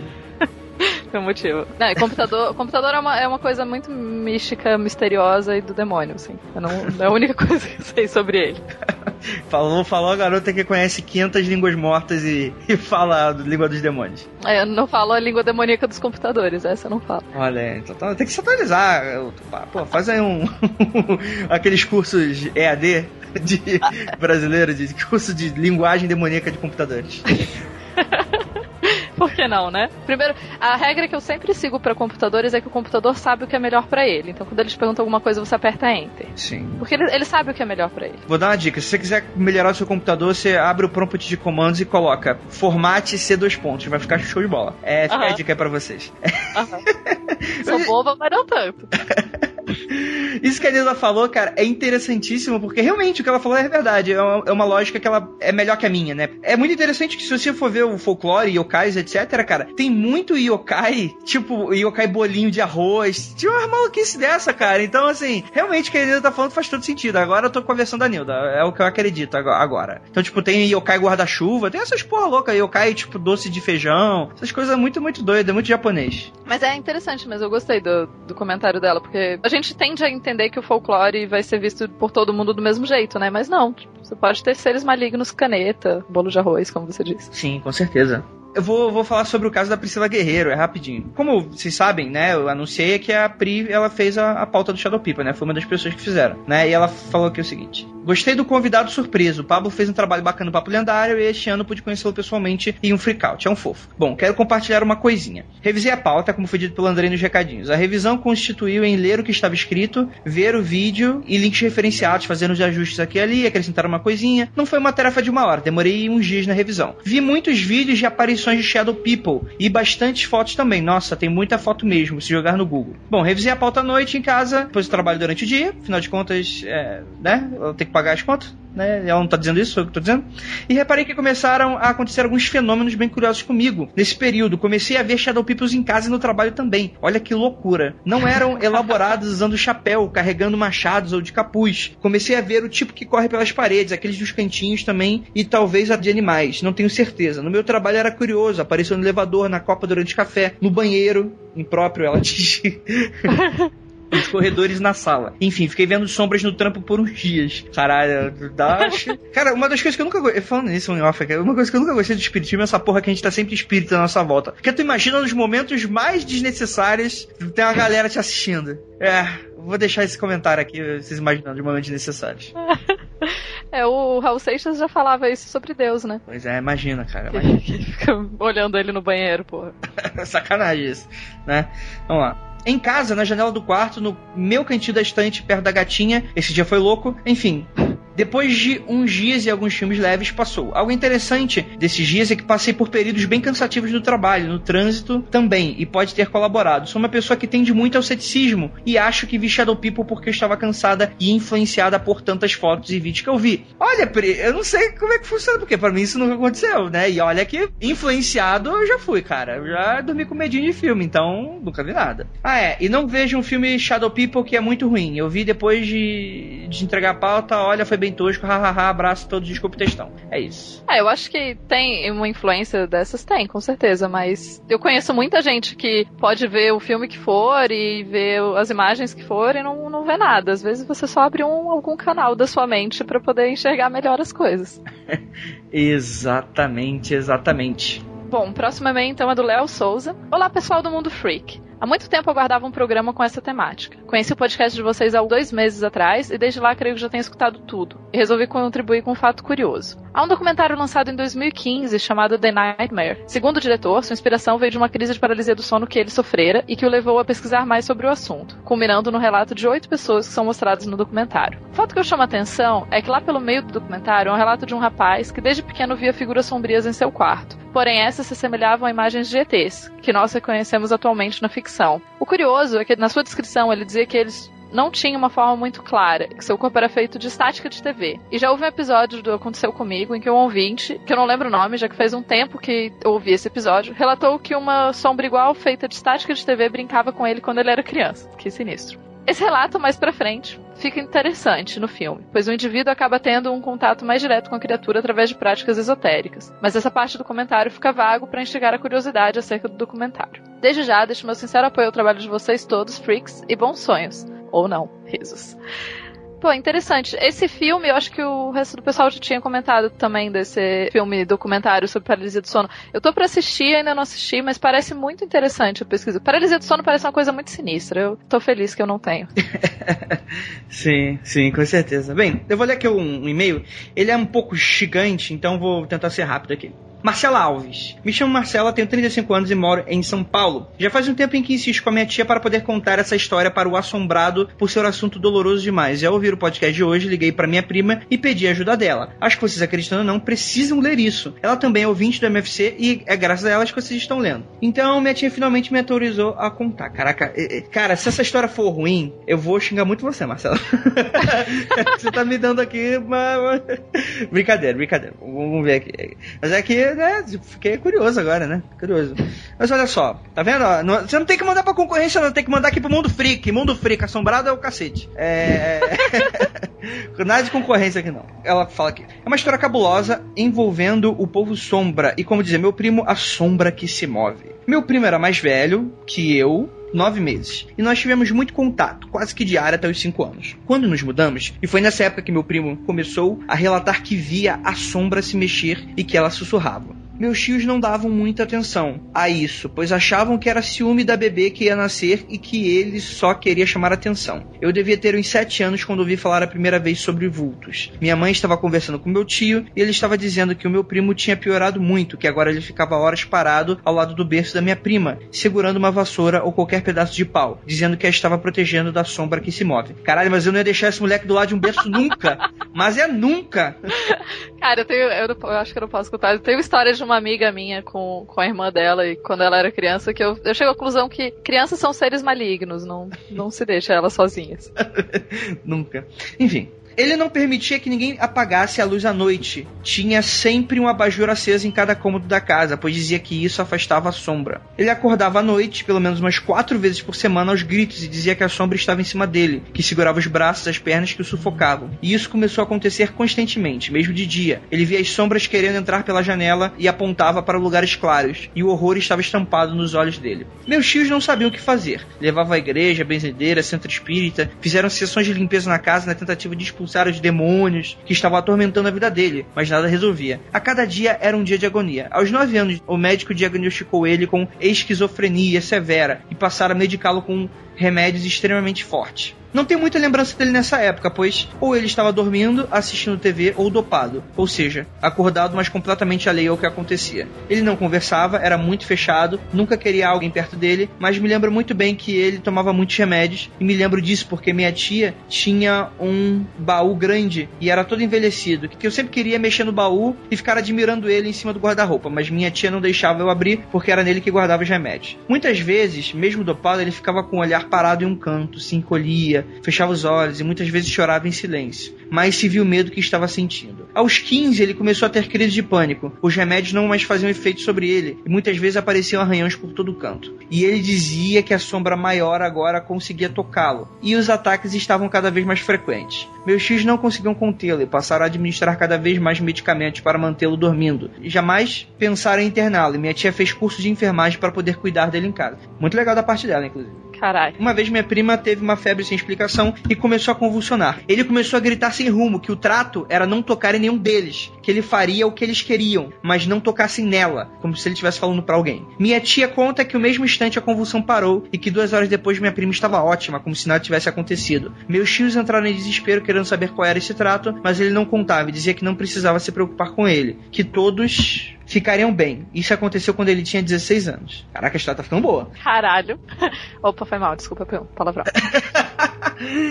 Inexplicavelmente, a partir desse dia, as crises que ele tinha diminuíram consideravelmente. Os médicos diminuíram as doses do remédio. Se antes tomava 10 comprimidos, agora tomava 2. Estava dormindo bem, estava calmo, mas às vezes ele tinha pesadelos e acordava suando. Mas não gritava mais, não tinha mais aquele pânico. Isso se manteve até os 18 anos, e meus tios resolveram comemorar o aniversário dele. Nessa época, ele tomava apenas um antidepressivo, mas mantinha o semblante triste, sempre retraído e de pouca conversa. Caraca, quando, quando a pessoa fala que ele só tava tomando antidepressivo, o negócio tá muito bad mesmo. Só, só antidepressivo, nada demais. Fizeram a festa de aniversário e foi tudo bem, foi legal, todos se divertiram, todos estavam muito alegres com a recuperação dele, parecia que tudo estava bem. E apenas os pesadelos continuavam, mas com menos frequência. Quando acontecia, meus tios iam até o quarto para despertá-lo, pois ele começava a gemer alto, então eles o despertavam e logo em seguida ele voltava a dormir. Numa dessas noites, meu tio entrou no quarto para despertá-lo, então ele viu a sombra em cima dele, pairando a mais ou menos um metro de altura, e era do mesmo tamanho que ele. Era grande, 1,70m e largo. Era a mesma proporção do corpo dele, e não estava escuro no quarto, apenas o abajur aceso com uma luz clarinha, mas que iluminava tudo. Então ele viu claramente, não tendo dúvidas do que via. Ele começou a gritar desesperado e viu a sombra se dissipar no mesmo instante. E meu primo acordou. Ele não sabia o que dizer nem o que fazer, e meu primo disse que aquela sombra estava o atormentando desde pequeno, e que ela vinha todos os dias, mas às vezes ficava só observando e outras vezes o atacava, por isso o pesadelo. E que esses pesadelos eram sempre a mesma coisa, um quarto escuro com muitas outras sombras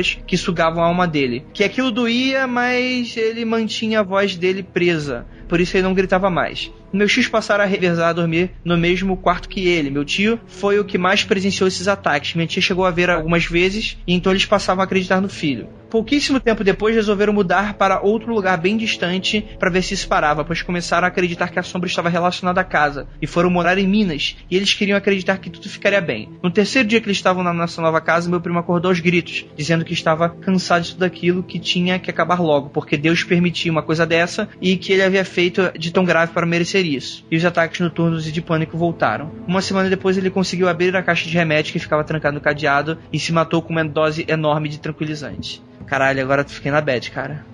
Eu fiquei triste, É, cara. eu, eu também. Eu tô quieta justamente por isso, porque eu fiquei na bad também. Caralho. Ele mal sabia escrever, mas deixou uma carta pedindo perdão para os pais e disse que não aguentava mais lutar com aquilo e não queria que a família continuasse a sofrer daquele jeito. E que o trato que ele tinha feito com a sombra é que ela podia fazer o que fosse com ele, contanto que deixasse a família em paz. É uma história triste e longa, não sei se vocês vão ler, mas precisava contar. Meus tios passaram anos acreditando que o filho sofria de uma doença, mas eles presenciaram os ataques e não só uma vez. Se alguém tiver alguma explicação que possa dar um pouco de conforto, por favor, tente, pois nada dói mais do que ver um filho sofrer e morrer sem saber por que isso acontece e sem conseguir impedir o sofrimento. Bem, eu só queria deixar claro que eu não sabia qual era a conclusão do e-mail antes de eu terminar de ler.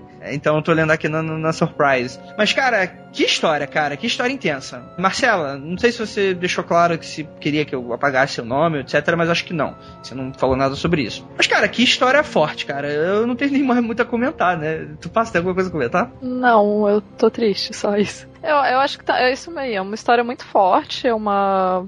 Pô, não dá pra.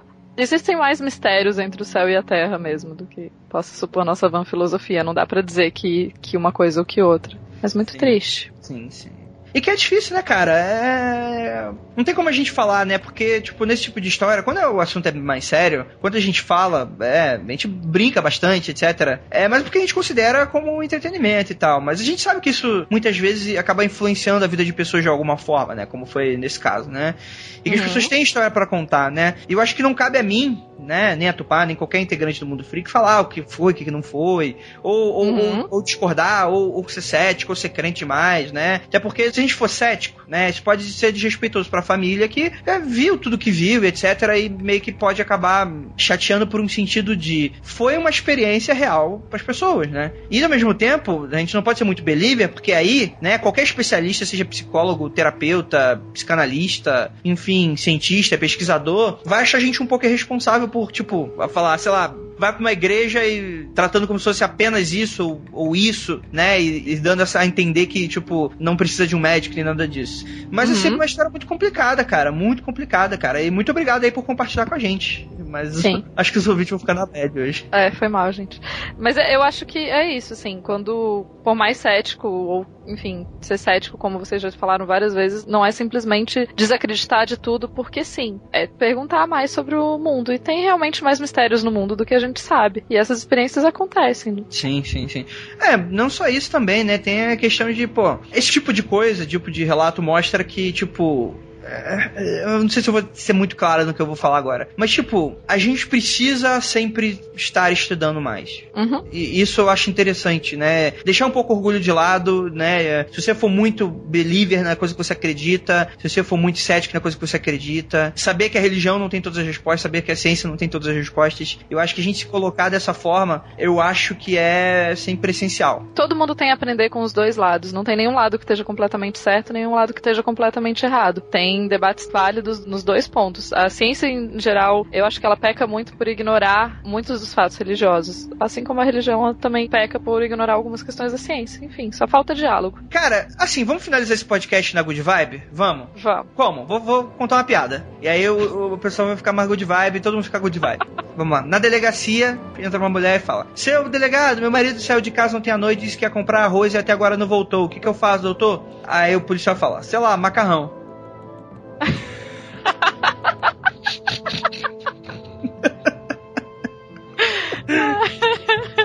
Rolou um delay assim de dois segundos é, pra entender. É, cara, piada é timing, cara. Eu sou péssimo pra contar piada. Deu pra perceber que eu não sou morado, né? Que eu não, minhas piadas não são engraçadas. Mas a gente tenta, né? A gente tenta. E é isso, cara. Espero que esse pequeno relato tenha aberto a cabeça de vocês e que essa pequena piada tenha acalentado o coração de vocês de alguma forma. Essa piada simplória e inocente. E é isso, né, cara? Acho que você tem alguma coisa a falar, Tupá, pra gente encerrar o episódio? Abraços, pessoas. Mandar abraços, pronto, para as pessoas ficarem felizes. Eu acho abraço uma coisa tão legal. Pronto, abraços para todo mundo. E até o próximo episódio. E não olhem para trás.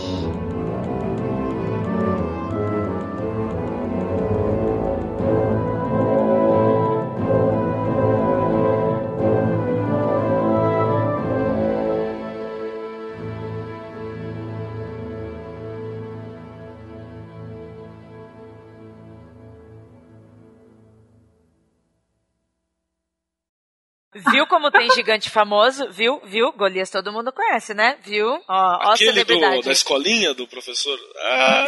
Nossa! Nossa! Ei, eu vou até mandar aqui. Idade. É, eu posso, é, acho esse um, ah, um, campo muito perigoso a gente ficar falando de Game of Thrones e sabe, pode dar spoiler. Ah, tá, desculpa. eu pensei que, eu pensei que, eu juro, eu pensei que a Tupa fosse falar uma parada Sim, séria. cara, que susto! Na hora que ela falou, a gente não pode ficar falando de Game of Thrones, eu pensei, caralho, o que que tem na, te... o que que tem na série de incógnito que eu não vi? Olha, eu Aí eu já tava desesperado, o que que eu não estou vendo? Eu acabei de me segurar para não dar spoiler do que caiu assim, na internet, na minha, lógico que não é confirmado. Tanto do Star Wars 8 ah. quanto do Game of Thrones, cara. Me segurei Quieto. bonito. Não, sem quieto. Eu não tô assistindo do seriado, eu li todos os livros, mas eu não tô assistindo do seriado. Eu tenho vários tá chiliques de fã com isso, então... Mas só, só pra constar, Antes gente... só pra constar. Ah. hora que o André falou assim, os três anakins coçou a minha língua. Fica no ar. gente, ó, volta aqui, volta aqui. Guilherme, corta isso. É... Não, tem uma, tem uma, uma ótima que foi... Meu que é Deus é... do céu, viu? Vocês viram isso na, na Cracóvia? Quando a Tupá chegou, alguém fez uma piadinha de tutu, pá. Pode cortar, Guilherme, só pra zoar. eu achei ótimo. Essa é a piada mais velha. Ah, eu não tinha é, ouvido. Eu sei que eu ri disso assim, igual um babaca quando eu vi. Não, pode rir, mas... ouvido muitas vezes. Dei uma suposição e ela... Ô, oh, porra. Telefone, calma aí. Alô? Você fala com o Andrei. É, é, não, não tem nenhuma Keila aqui não, é engano. De nada. Maldita Keila! Maldita Keila! Todos Por os dias. quê? Que sempre sempre estão ligando procurando a Keila? Pois é, caraca, quando eu achar essa Keila. Um dia, um dia essa Keila me paga.